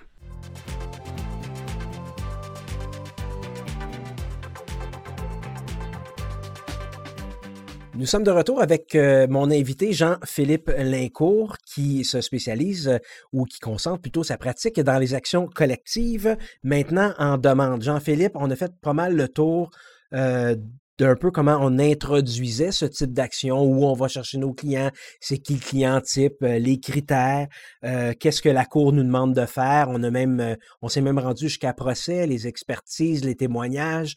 On, on est rendu, on a fait un petit peu d'exécution ou de plutôt de euh, reprends-moi. Une recouvrement. On a parlé de l'étape du recouvrement. l'étape du recouvrement. étape méconnue. voilà.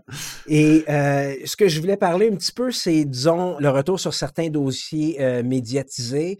Euh, tu comprendras que je- on espère, à question de preuve, là, de faire un petit peu d'actualité juridique. Et ce qu'on a de plus actuel, 2020, Roson contre les courageuses, cour d'appel. Sans faire le procès, disons, nécessairement de ce dossier-là, pour parler des faits, euh, je pense que c'est un bon test case, à défaut d'une autre expression, pour euh, parler des critères. Je pense Oui. qu'on on a fait un peu le tour.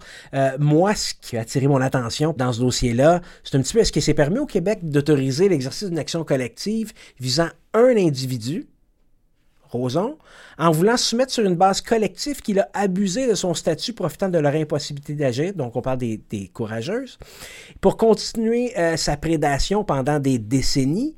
Et le juge, un des juges a répondu par l'aff- l'affirmative à cette question-là en première instance, tout en reconnaissant que la preuve des agressions et l'absence de consentement devront faire l'objet d'une étude individuelle. Donc on a un groupe et on a aussi une étude individuelle des abus qui ont subi les courageuses. Hugo, tu mets la table sur un faisceau de sujets euh, qui peuvent euh, émaner de l'affaire euh, de l'affaire des courageuses. Évidemment, la Cour d'appel a rendu son arrêt le 8 janvier dernier. Et on comprend de l'intention des courageuses, c'est de porter le dossier en Cour suprême. Donc, c'est certain que pour nos auditeurs, je mettrai tous les rappels électroniques possibles sur sur cette affaire-là parce que c'est important. Quelqu'un qui veut bien, qui s'intéresse à la mécanique de l'action collective, au-delà des enjeux, au-delà du phénomène MeToo, au-delà du de l'aspect, je dirais, sensationnel ou du, caractère euh, public de l'affaire mhm. euh, qui peut attirer son lot d'intéressés. Moi, ce que je viens livrer aujourd'hui, c'est de dire, ben, vous avez là, dans la décision de première instance du juge euh, Bisson, ou dans l'arrêt de la Cour d'appel, et éventuellement, on verra ce que la Cour suprême dira, mais je crois que quelqu'un qui souhaite s'intéresser à une décision en matière de critères d'autorisation, euh, je dirais circa 2020, donc d'actualité. Euh, c'est un bon cours d'autorisation d'action collective 101. Et par la lecture en parallèle de la dissidence de la juge Bélanger et de la majorité euh, sous la plume du juge Hamilton, ben, nous amène nécessairement à voir quels sont les contours du système, quelles sont les limites du système. Euh, alors, euh, c'est moi, c'est pour ça que, ça que ce dossier-là m'intéresse au premier chef. Ben, c'est de dire jusqu'où euh, les tribunaux vont venir nous dire Ah oui, pour ce genre d'affaires-là, il est pratique d'utiliser le véhicule procédural de l'action collective. Et ça va faire en sorte, d'une part, que des droits ne seront, des droits procéduraux euh, ou même substantif, dirait, la défense, là, euh, ne soit pas nié à cause du processus. Mhm. Et à l'inverse, en demande, on va vous dire, ben non, c'est la meilleure façon de s'adresser aux tribunaux, justement parce que l'anonymat que ça nous procure. Deux, parce que c'est, dans ce contexte-là, c'était un comportement euh, systémique dans une certaine mesure. ce sont les arguments de la demande. Là. et, parce que cette personne-là avait un statut public tel et un pouvoir d'influence tel euh, dans le milieu que ben il y a un aspect collectif à l'affaire. Euh, évidemment, en défense et, la majorité en cours d'appel nous dit ben non, justement, on est de l'autre côté de la ligne. On peut pas collectiviser l'affaire. La première embûche, qui a été identifiée par les tribunaux jusqu'à maintenant, c'était la question commune. La première condition de 575, est-ce que les demandes des membres soulèvent des questions de droit ou de fait identiques, similaires ou connexes? Là, on se pose la question immédiatement. Depuis Vivendi, Cour suprême aussi, Delaniello contre Vivendi 2014, on nous a dit, du moment que vous avez une seule question de fait ou de droit qui peut être commune aux membres du groupe et qui fait, et là je vais y référer, et qui fait, euh, je reprends je reprends, pour, satisfaire aux critères de la communauté de questions 2003A, c'est l'ancien critère sous l'ancien code, le requérant doit démontrer qu'un aspect du litige se prête à une décision collective et qu'une fois cet aspect décidé, euh, les parties auront réglé une part non négligeable du litige.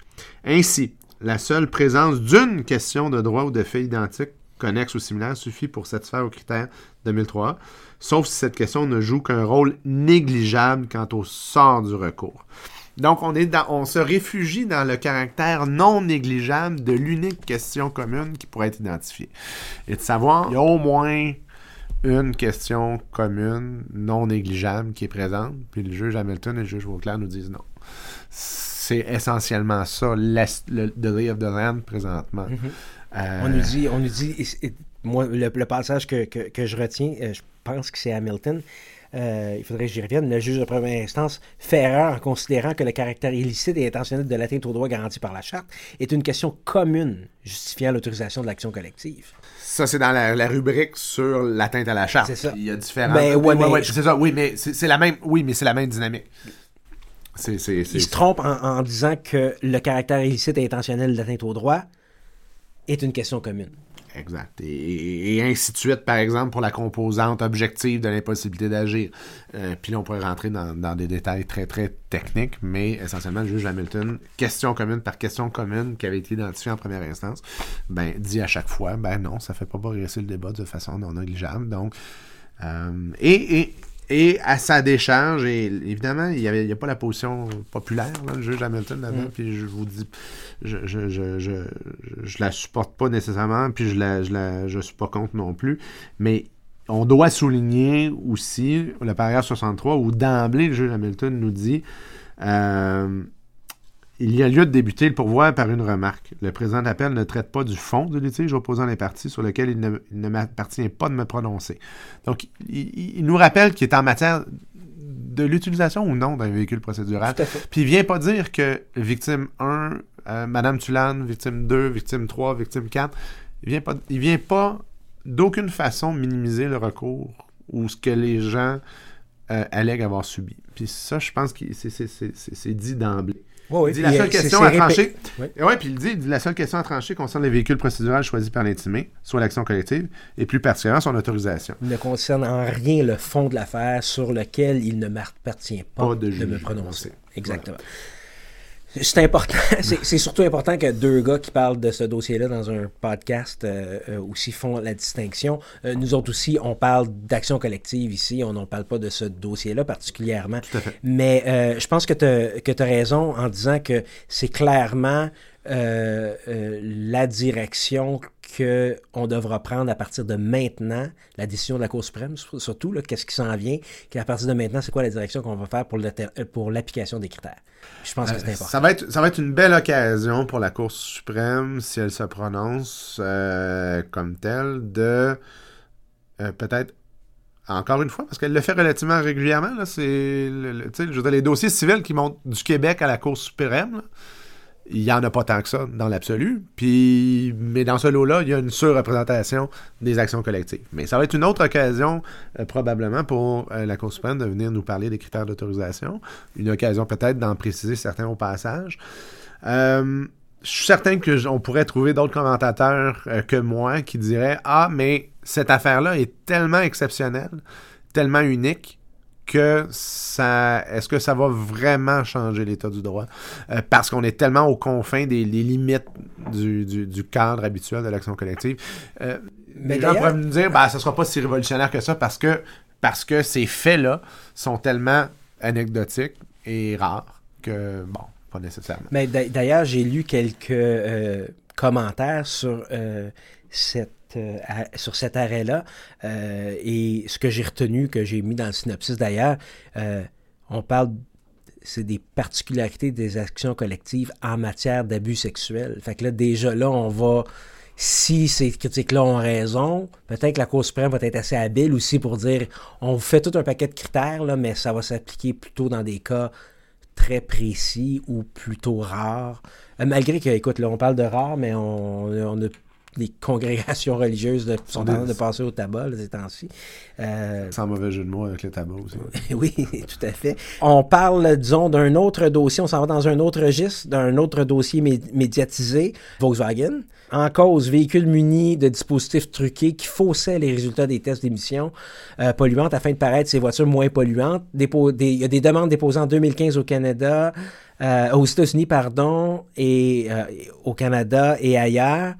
Et on a une demande tout à fait distincte en 2018 par André Bellil de l'Association québécoise de lutte contre la pollution atmosphérique au nom de tous les Québécois et les Québécoises. On en a parlé tout à l'heure, donc pas juste les gens qui ont eu des Vaux.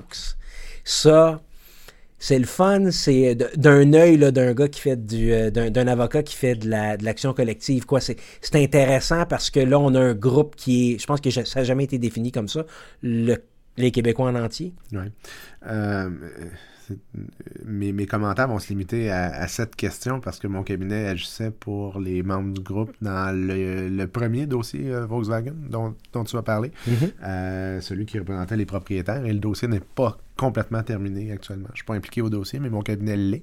Euh, mais si on s'intéresse par ailleurs au phénomène de, la possibilité qu'un groupe aussi large que l'ensemble des citoyens puisse exister, ben, ma réponse d'emblée, c'est, je vais être un peu plate, Hugo, mais si on regarde encore les quatre critères d'autorisation, euh, il n'y a, a, pas de limite. Il y a un groupe. Puis s'il est défini comme étant euh, ceux qui ont respiré de l'air, mais que par ailleurs les critères sont présents et par ailleurs le, recours, si euh, s'il y a toutes les autres composantes de la responsabilité qui sont présentes, puis toutes les composantes d'autorisation d'une action collective, il n'y a pas de raison qu'elle n'aille pas de l'avant du simple fait qu'on parle de 8,32 millions ou euh, je sais pas qu'on est rendu combien, le, dernier décompte au mhm. Québec, mais c'est pas en soi un critère. C'est pas. Euh, est-ce que c'est une difficulté additionnelle pour les gens qui euh, prennent le recours? Peut-être. Est-ce que c'est un, une matière à se gratter un peu la tête pour un, tribunal qui aurait, pour la suite des choses, à gérer autant de réclamations? Peut-être. Mais en soi, dans la mesure où les critères sont respectés et les mécaniques l'est, euh, moi, je ne vous. Ça C'est pas quelque chose qui m'émeut tant que ça. Là, euh. Moi, je vois plutôt du côté pratique. Si j'enlève mon chapeau de juriste, du côté pratique, on va quoi, si jamais il y, a une décision, on va recevoir chacun 2,53 et 53 euh, chaque, chaque citoyen du Québec. Et euh, ben là, on s'en va sur tous les cas de est-ce que c'est rendu un peu euh, frivole, ce type d'action-là. Est-ce qu'on veut mobiliser les ressources pour ça? Mais comment on l'établit, le critère? comment on l'interdit, ça? Comment on, balise ça? Mm-hmm. Ben, le, juge, Fournier a le, même, le même questionnement. il, est tout à fait d'accord que ce véhicule procédural-là a sa raison d'être, mais ça prend tellement de ressources qu'on est tout le temps un peu pris. Depuis 2015, près de 80 demandes d'autorisation sont déposées chaque année au Québec. Tu ne réussiras pas à me faire dire que c'est euh, qu'il y en a trop. Euh, je pense que le mécanisme de filtrage, il fonctionne, puis que ceux qui sont frivoles, ils sont évacués. Euh, est-ce qu'il pourrait y avoir un resserrement jurisprudentiel des critères possiblement. On sait historiquement depuis 25-30 ans euh, que. Puis on a, j'ai écrit des textes, en 2004, où on parlait d'un balancier qui était à un, endroit, puis en 2008 je, disais que le balancier se promenait. Là, le balancier est revenu du côté où le, niveau d'autorisation est relativement facile. Mm-hmm. Est-ce que la, juge Biche avec Boiron et les récents commentaires de la Cour d'appel fait en sorte que le, balancier revient? La réponse, probablement oui. Mais ce balancement-là, quant à moi, il est il est naturel, normal, c'est les tribunaux qui évoluent, qui s'expriment, qui. Mais on n'a pas trouvé mieux comme mécanisme de, filtrage. Est-ce qu'on va commencer à dire Ah, mais toute réclamation en bas de 5 n'a pas sa place? C'est assez Non, c'est critères qu'on peut pas faire. Est-ce que, est que plus d'un million de personnes? Non. Est-ce que, tu sais, alors, euh, on pourrait s'amuser à, dire ben, comment on comment on fait la comment on resserre le tout? Le rapport annuel 2018-2019 du Fonds d'aide aux actions collectives nous parle qu'il y a 500, environ 560 dossiers actifs mm-hmm. en action collective euh, au Québec. comme j'ai dit tout à l'heure, le juge en chef de la Cour supérieure, Jacques Fournier, parle d'un fardeau pour le système judiciaire. Et en 2016, toi, tu en, en as parlé, la juge Biche euh, de la Cour d'appel suggérait l'abolition de l'étape de l'autorisation. C'est toutes des possibilités? Diminuer le nombre de dossiers? Ça ne fera pas diminuer le nombre de dossiers. Ça va juste, cependant, euh, streamlining, euh, euh, faire un peu un streamline du, des dossiers, ça va peut-être diminuer le fardeau? ouais, mais on va faire on va faire quoi? On va faire dans les dans tous les cas, quelqu'un va arriver avec une requête en rejet. Puis finalement, ça va être plus ou moins les, des critères semblables qui vont s'exprimer dans le contexte d'une requête en rejet, à savoir si on, on a un dossier qui devrait survivre ou qui est frivole, puis on va se baser sur, par exemple, une apparence de droit, par exemple, l'existence d'un groupe, par exemple, l'absence de, conflit d'intérêt. Donc, on va évacuer la frivolité, probablement en utilisant les mêmes arguments desquels, on va, on va se nourrir à l'enseigne de, la 30 ans de jurisprudence en matière d'autorisation. Et non seulement ça, c'est peut-être aussi d'enlever des droits à des gens qui en ont probablement de toute façon quand même puis, besoin. Puis, là, je, je, mettre tous les gants blancs que vous pouvez me prêter ici, mais le système judiciaire. Tu commences à me connaître un peu, pas beaucoup de gants blancs. ça, je regarde autour de moi, puis je regarde encore, j'ai encore les mains nues, là, mais euh, tu sais, le système judiciaire qui est sollicité, je, suis sensible comme praticien, comme officier de justice à ce phénomène-là.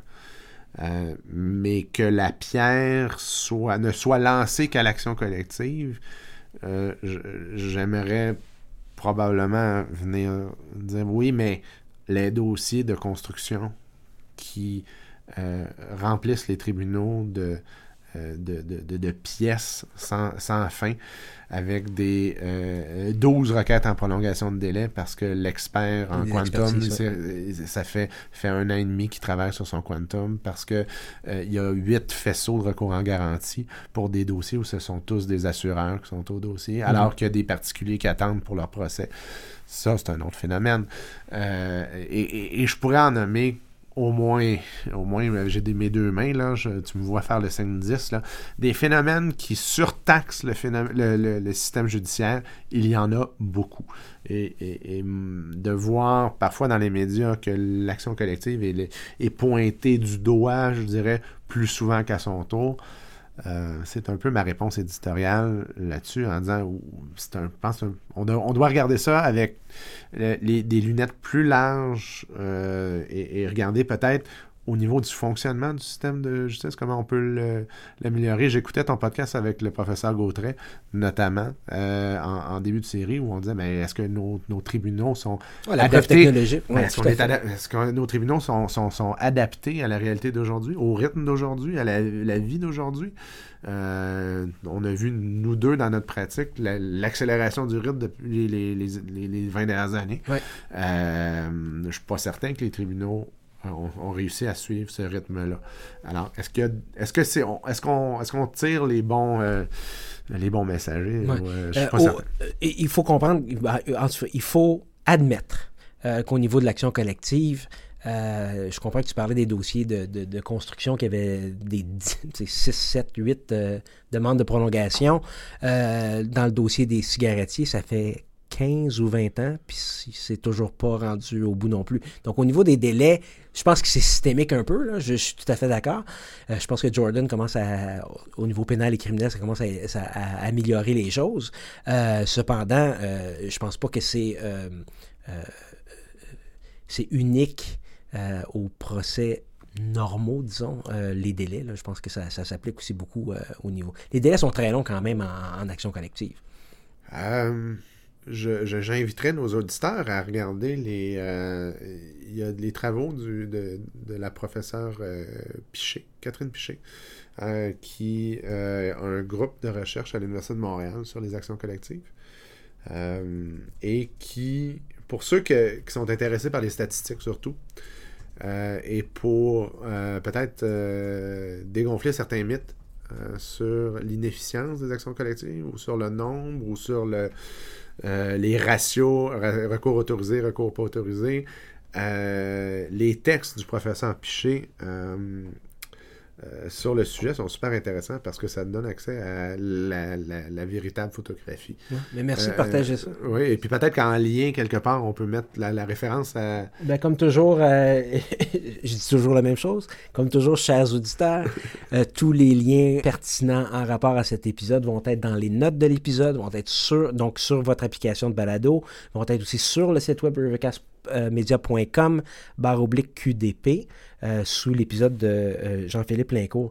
Mais c'est important de le mentionner. Je pense, je pense, que, c'est important de mon côté de le mentionner, puis c'est important aussi, toi, de ton côté, euh, que les deux pieds dedans, de dire, ben, finalement, c'est peut-être pas nécessairement si pire que ça, puis je pense que c'est important.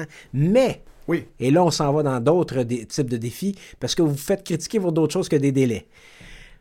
La juge Claudine Roy a récemment refusé de verser des millions de dollars à un cabinet dans un dossier impliquant différentes banques. Ça, c'est il, y a deux ans. Euh, puisque, à moins de me tromper, hein, je pense que les, euh, euh, les victimes ont reçu 2,17 et on parlait de millions de dollars qui étaient payables aux avocats. Le juge Clément Sanson, début 2019, donc pas très très longtemps, la Cour supérieure a réduit de presque moitié les honoraires déraisonnables exigés par les avocats en demande pour remettre des centaines de milliers de dollars aux victimes de la légionellose.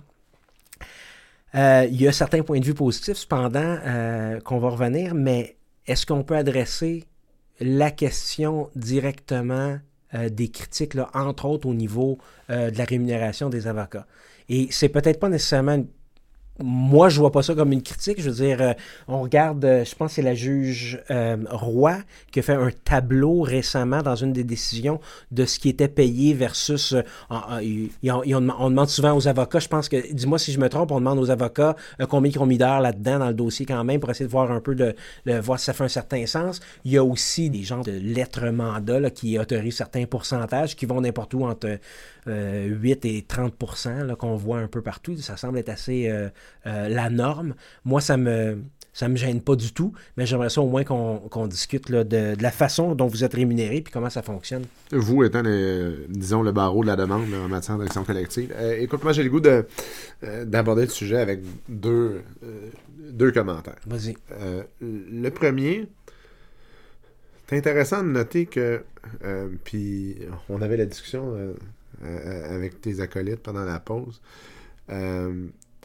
le fait que les actions collectives soient aussi en, en, gestion particulière vient aussi avec certaines règles du, du, code de procédure qui font en sorte que il y a plusieurs gestes qu'habituellement on peut poser de façon consensuelle entre les parties mm-hmm. dans un dossier classique. Ouais. Mais attention, en matière d'action collective, comme les partis, il y en a plusieurs. La masse critique, elle n'est pas toujours présente à la table durant le déroulement du recours. Euh, et on l'a dit, c'est un mandat judiciaire. Alors, on doit passer par le tribunal pour être autorisé à faire plein de gestes. Qui dit euh, entente de règlement en matière d'action collective, dit approbation par le tribunal. Donc, on ne peut pas venir euh, tout simplement annoncer le règlement d'un dossier d'action collective sans avoir obtenu l'autorisation du juge. Oui, parce que les honoraires sont accordés dans un... Ben voilà. Alors, j'en viens, j'en viens là. Euh, même l'honoraire de l'avocat en demande fait partie de ce qui doit être demandé au tribunal. Et donc, le tribunal conserve euh, est l'arbitre de ce qui va être payé aux avocats. Mm-hmm. Et par exemple, les cas que tu pourrais me citer, puis il y en a d'autres. Puis il y a plein, plein de cas aussi où le tribunal estime que ces pourcentages-là sont fort raisonnables dans les circonstances, compte tenu de plein, plein de critères qui existent, qui sont connus en jurisprudence depuis des années, euh, et où on n'en fait pas de cas, puis ça ne fait pas les manchettes. Euh, ce que ça m'amène à dire, c'est que c'est la preuve que le système fonctionne. C'est la preuve que quand c'est déraisonnable, ben, le tribunal retrousse ses manches et joue son rôle et ben, sanctionne des abus. Donc, donc, il y a un donc, un filet, donc il y a un mécanisme. Et donc, donc comme c'est des décisions qui sont publiques, ben, c'est évident, ça fait la manchette. C'est sensationnaliste souvent lorsqu'on le rapporte. Ah, quand il y a un gros chiffre, euh, ben, c'est ça. Et euh, donc, ça, c'est le premier commentaire que je fais. C'est de dire, ben non, c'est la preuve. La preuve est dans le pudding. Ça démontre que, effectivement, la police, elle, est, elle est là. Puis s'il y a des gens qui roulent à 140 ben, sur l'autoroute, ben, ils se font attraper. Avant que ton deuxième ton deuxième point, juste pour dire, la juge Roy a fait son tableau dans une, une, cause de 2017, option consommateur contre euh, Fortin, euh, ben, Banque Amex du Canada. Et là, on a un tableau euh, qui porte qui, qui, qui, présente un bon portrait de ce qui se fait au niveau de la rémunération des avocats dans les actions collectives. Ton deuxième, deuxième élément. point, je dois aussi me faire le, le porte-parole aussi du, du modèle d'affaires de la plupart, et je dirais la majorité des cabinets sérieux en demande en action collective qui euh, ont un modèle d'affaires euh, qui euh, fait en sorte que ça permet à ces cabinets-là de, d'entreprendre des dossiers qui ne sont pas faciles contre des défendeurs qui sont parfois... Nous, ben, je prends... Par exemple, nous, au bureau, on fait beaucoup de dossiers en matière de droit de la concurrence. Euh, qui, souvent, les défendeurs, c'est des gens qui ont participé à des cartels en matière de fixation des prix, qui ont plaidé donc coupables souvent à des infractions criminelles, euh, que ce soit aux États-Unis, en Europe, au Canada. Euh, donc, puis c'est souvent des multinationales qui ont des, des, ressources importantes, qui commettent des actes criminels et ces actes criminels-là ont des impacts économiques importants sur des marchés et sur des en bout de ligne sur des consommateurs. Mais se défendent quand même au civil. Et se défendent, et ils se défendent quand même au civil. Vos modèles d'affaires sont souvent que ben, vous permettez aux consommateurs d'avoir une représentation, vous avancez les frais du, du, dossier, et à un moment donné, il faut être payé. Ben voilà. Moi, je suis tout à fait d'accord avec ça. Et, et, pendant huit ans, je suis pas payé. Et qui dit que je vais nécessairement avoir gain de cause au terme de l'exercice, je, je supporte ce risque-là tout le temps. Euh, tout le temps du dossier. Alors, c'est certain que, ça, ça se paye aussi. Euh, sinon, s'il n'y a personne qui est là pour les prendre, les actions collectives, ben, il n'y en aura pas. Il y aurait des comportements qui vont rester euh, impunis et non compensés. Alors, c'est ma réponse aussi que ben, le système doit aussi permettre à ces modèles d'affaires-là de survivre. Évidemment qu'il y a des dossiers où le résultat, où le ratio gain pour le consommateur, gain pour l'avocat est choquant. Et ça, évidemment, Euh, c'est quelque chose que je n'aime pas voir, qui ne fait pas bonne presse à notre, industrie, je le dis comme ça. Euh, mais, euh, mais bon, on tente de, on tente de s'éloigner le plus possible de ce modèle-là. Et un, une des clés pour s'en éloigner, c'est d'avoir réellement le sort des membres du groupe, d'avoir vraiment leur sort à cœur. Et il y a des mécanismes pour bien faire son travail en termes de rejoindre les gens. Être imaginatif dans notre programme d'avis aux membres. Euh, utiliser plus, que les moyens traditionnels. Aller au-delà de la page des avis, euh, des avis légaux à la page N11 d'un quotidien, par exemple. Mettre sur pied des annonces pendant des podcasts, mettre sur pied des euh, mailing lists, mettre sur pied un compte Instagram pour rejoindre certains. Donc, bref, il y a un paquet euh, de, moyens originaux et les tribunaux de plus en plus les acceptent et en font la promotion pour dire ben non, mais la façon de rejoindre les gens réellement pour offrir l'indemnité, euh, ben soyons créatifs, soyons imaginatifs, puis il faut investir de l'énergie à la troisième étape pour rejoindre les gens. puis c'est peut-être là la critique qu'on devrait réellement la faire. Moi, je suis pas tellement. J'en suis pas tellement au montant qu'on offre aux avocats. J'en suis sur les efforts réels qui sont faits en bout de piste à la troisième étape pour effectivement rejoindre les gens. Mais, mais, mais comme je t'ai dit, j'ai dit il y a une critique, mais j'ai dit il y a aussi des, des, points de vue plus positifs. Puis je ferais pas mon travail si je te donnais pas de l'autre côté aussi. Donc Catherine Piché de l'Université de Montréal, que tu as cité tout à l'heure, qui est directrice du laboratoire sur les actions collectives, parle d'un système imparfait, mais au moins qui permet euh, à des groupes euh, d'être compensés dans une large mesure. Maître Jeff Ornstein, avocat au cabinet Groupe du droit des consommateurs, il dit Les avocats en demande doivent être bien rémunérés. C'est une question de compétition contre les avocats en défense. Donc, euh, tu l'as mentionné un petit peu. il y a aussi Maître Josiane Fréchette, avocate chez Options Consommateurs, qui souligne que les actions collectives facilitent l'accès à la justice. Donc, on a un besoin de bien compenser les avocats en demande.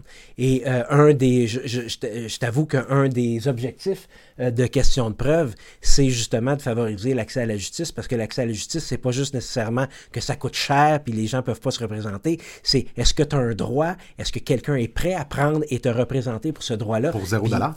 Parce que le corollaire de ça, pour le membre du groupe, c'est que ça lui coûte rien out of pocket. Euh, parce que justement, euh, le, dire, n'importe qui qui s'adresse aux tribunaux, euh, écoute, on est rendu quoi? Quelqu'un qui a un vice caché, Hugo, de 45 000 puis tu, constates que le défendeur a les reins solides, puis qu'il va se défendre. Tu, tu vas-tu à procès pour, pour 45 000 tu, tu, vas, tu vas-tu faire ça? Tu vas-tu dire ça à ton client? On fait la même réflexion à plein de gens dans plein de podcasts qu'on a eu. Vice caché de 60 000, juste en frais d'expertise en partant, on a un problème. C'est ça. Alors, mais en, action collective, tu n'investis pas ton 45 000 pour ton avocat. Mm-hmm. Euh, alors, quelque part, il faut que cet argent-là soit dirigé vers les gens qui prennent le risque. On a fait pas mal le tour. Euh, je vais aussi m'assurer, là, euh, chers auditeurs, que euh, je vais mettre certains liens supplémentaires au niveau de la doctrine. le colloque national sur l'action collective, développement récent au Québec, au Canada et aux États-Unis, 2019. tu as levé ton doigt? Ben, j'ai levé mon doigt surtout pour, si c'est l'occasion de le dire et d'en faire la promotion, j'ai la chance de faire partie des, des avocats qui collaborent à la à la programmation euh, du colloque annuel euh, du barreau du Québec en matière d'action collective. Historiquement géré de main de maître par maître Jean Saint-Onge, maintenant chez Borden Lander Gervais depuis quelques années. et, c'est un grand plaisir pour moi de revenir dans le groupe des, des avocats qui, qui mettent sur pied cette conférence-là, qui s'échelonne sur deux jours. Euh, ce qui est intéressant, euh, j'en fais un peu la promotion aujourd'hui, c'est qu'on a des conférenciers qui viennent évidemment du Québec, euh, qui viennent d'ailleurs au Canada et, même des États-Unis. il y a des membres de la magistrature aussi qui sont invités, qui font partie des panels.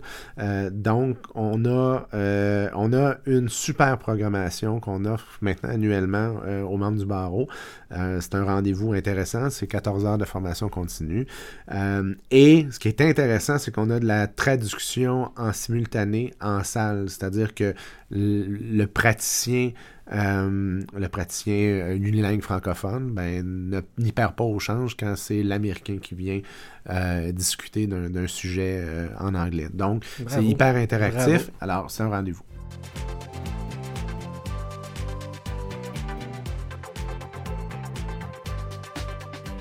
Maintenant qu'on a fait le tour des actions collectives, Jean-Philippe Lincourt à tous les épisodes. Je demande à un invité un outil, un item, une application, un ouvrage, n'importe quoi qui est incontournable dans ta vie professionnelle.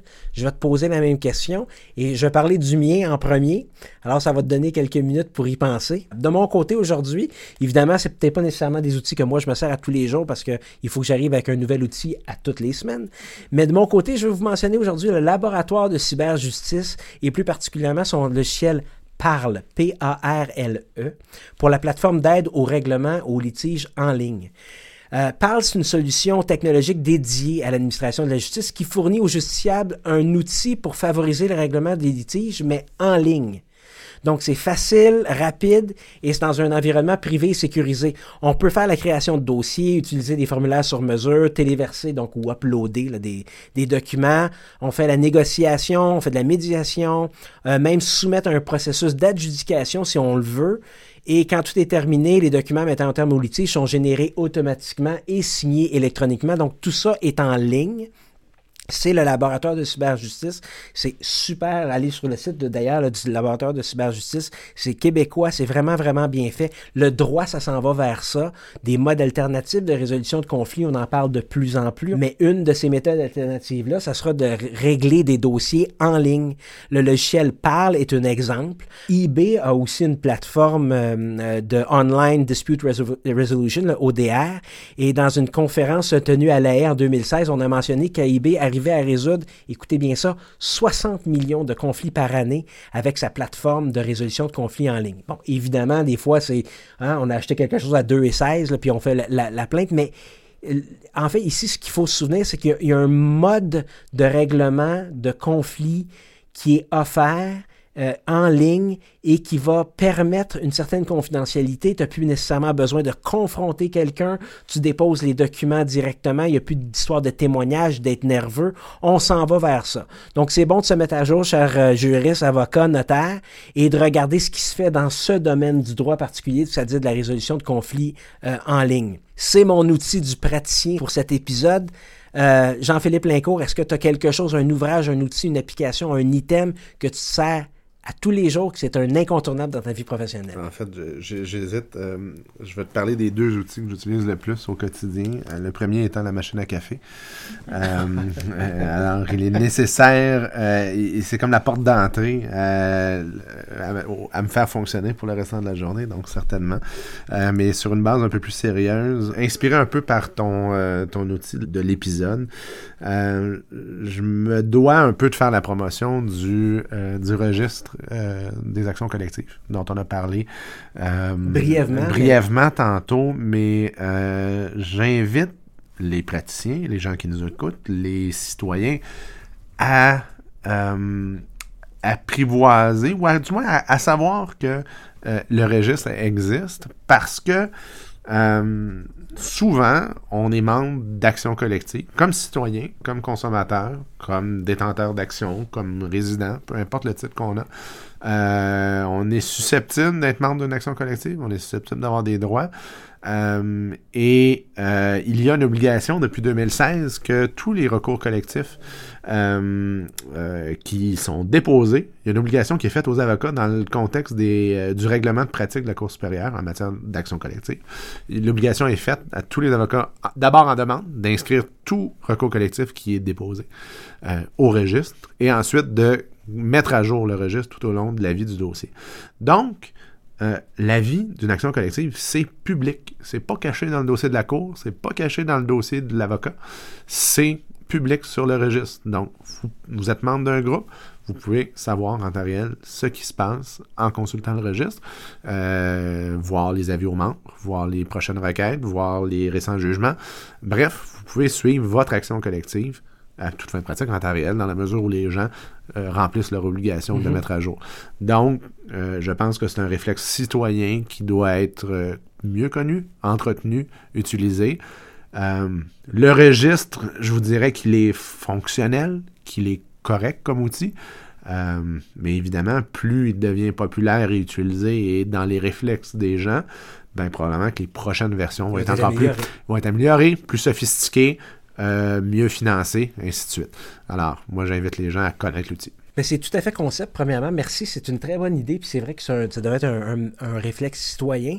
Euh, le registre, c'est assez facile. Registre des actions collectives en un seul mot, point Québec. Maintenant, euh, Jean-Philippe, on sait quand on, de la conférence qui s'en vient. As-tu d'autres projets euh, à venir? Conférences, enseignements, dossiers d'envergure que tu penses que tu pourrais nous donner un petit scoop ou nous dire qu'est-ce qui s'en vient dans les affaires intéressantes? J'ai la chance d'avoir que des dossiers intéressants, Hugo. Mais beaucoup de présence à la cour, je, je dans la prochaine année, c'est certain, beaucoup de dossiers en droit de la concurrence, quelques dossiers en droit de la consommation, euh, une présence à la Cour d'appel où on débattra euh, de d'enjeux intéressants de communication de documents dans le contexte de la deuxième étape d'une action collective et dans lequel se, se, rencontreront des concepts de common law et de droit civil sur essentiellement la, la notion de pré-engagement. On parle ici d'à peu près euh, un peu plus de 2 millions de documents et de savoir c'est le fardeau de qui de les étudier, de poser des questions dans un contexte où à peu près 60% des documents sont en euh, langue asiatique. Euh, donc, il y a des enjeux de traduction, de, de, e-discovery, de, toutes ces choses-là. Alors, Tout à l'avantage de la défense. Euh, ben, je t'en demande. tu me parlais de défi. C'est ça. C'en est un. Alors, voilà. Merci. c'est ce qui va m'occuper dans les ah prochaines, prochaines semaines. C'est intéressant. On peut te rejoindre où? Au bureau 514-987-6685? Euh, c'est le bon vieux téléphone. Sinon... jplincourt at bellolapointe.com. Exact, le courriel. Et euh, Je, vais aussi mettre ton lien euh, de ta page de présentation sur le site de ton bureau dans les notes de l'épisode. Je vais aussi mettre un lien LinkedIn dans les notes de l'épisode. Oui. Je te remercie sincèrement, Jean-Philippe Lincourt avocat chez Bello Lapointe qui concentre sa pratique sur les actions collectives. N'hésitez pas à communiquer avec lui pour vos besoins en cette matière. Merci beaucoup, Jean-Philippe. C'est un plaisir, Hugo. Merci aussi à James Patrick euh, Cannon, mon recherchiste, pour son travail essentiel à la préparation des épisodes. James est pas mal toujours avec nous lors des enregistrements, mais pas aujourd'hui. Euh, merci à Constance qui s'occupe de l'arrière-scène et s'assure qu'on a des invités, des épisodes enregistrés. Euh, pour ce qui s'en vient, on va essayer d'autres formats afin de vous garder intéressés. Je vous remercie de votre attention. Le mot-clé pour cet épisode est pollution. Il sera nécessaire pour obtenir votre attestation de formation continue dans la section questions de preuve du site rivercastmedia.com. Je suis ouvert à vos commentaires, suggestions et idées. Contactez-moi pour venir discuter de sujets qui vous concernent, qui vous tiennent à cœur et qui font avancer la pratique du droit. Les détails sont disponibles sur rivercastmedia.com. Quant à moi, je suis at hrmartin sur Twitter. Abonnez-vous à Question de preuve sur Apple Podcasts, Google Podcasts, Spotify ou n'importe quelle application de balado. Ceci dit, abonnez-vous, achetez des crédits de formation 300 dollars pour 30 heures de formation. Il n'y a pas de meilleur aubaine. C'est même pas assez cher pour vous empêcher d'aller à d'autres formations. Pourquoi pas d'ailleurs au colloque sur les actions collectives. Le colloque national sur l'action collective 2020 aura d'ailleurs lieu par webinaire les 22 et 23 octobre 2020. Mais aussi abonnez-vous gratuitement. C'est gratuit d'écouter le podcast Question de preuve. Nous, ça va nous permettre de continuer à produire et à diffuser des épisodes. Si vous aimez ça, écoutez-nous dans la voiture. Allez sur rivercastmedia.com QDP pour vous abonner. Idée originale, animation, réalisation et montage, Hugo Martin. La musique et les clips audio sont de René Gagnon. À l'équipement audio, Sergio Travaglione de Musique Red One. À la recherche, James Patrick Cannon. À la gestion, au marketing et à la direction générale, Constance Saint-Pierre. Ce podcast est une production de Rivercast Media SA et rappelez-vous, tout est question de preuve.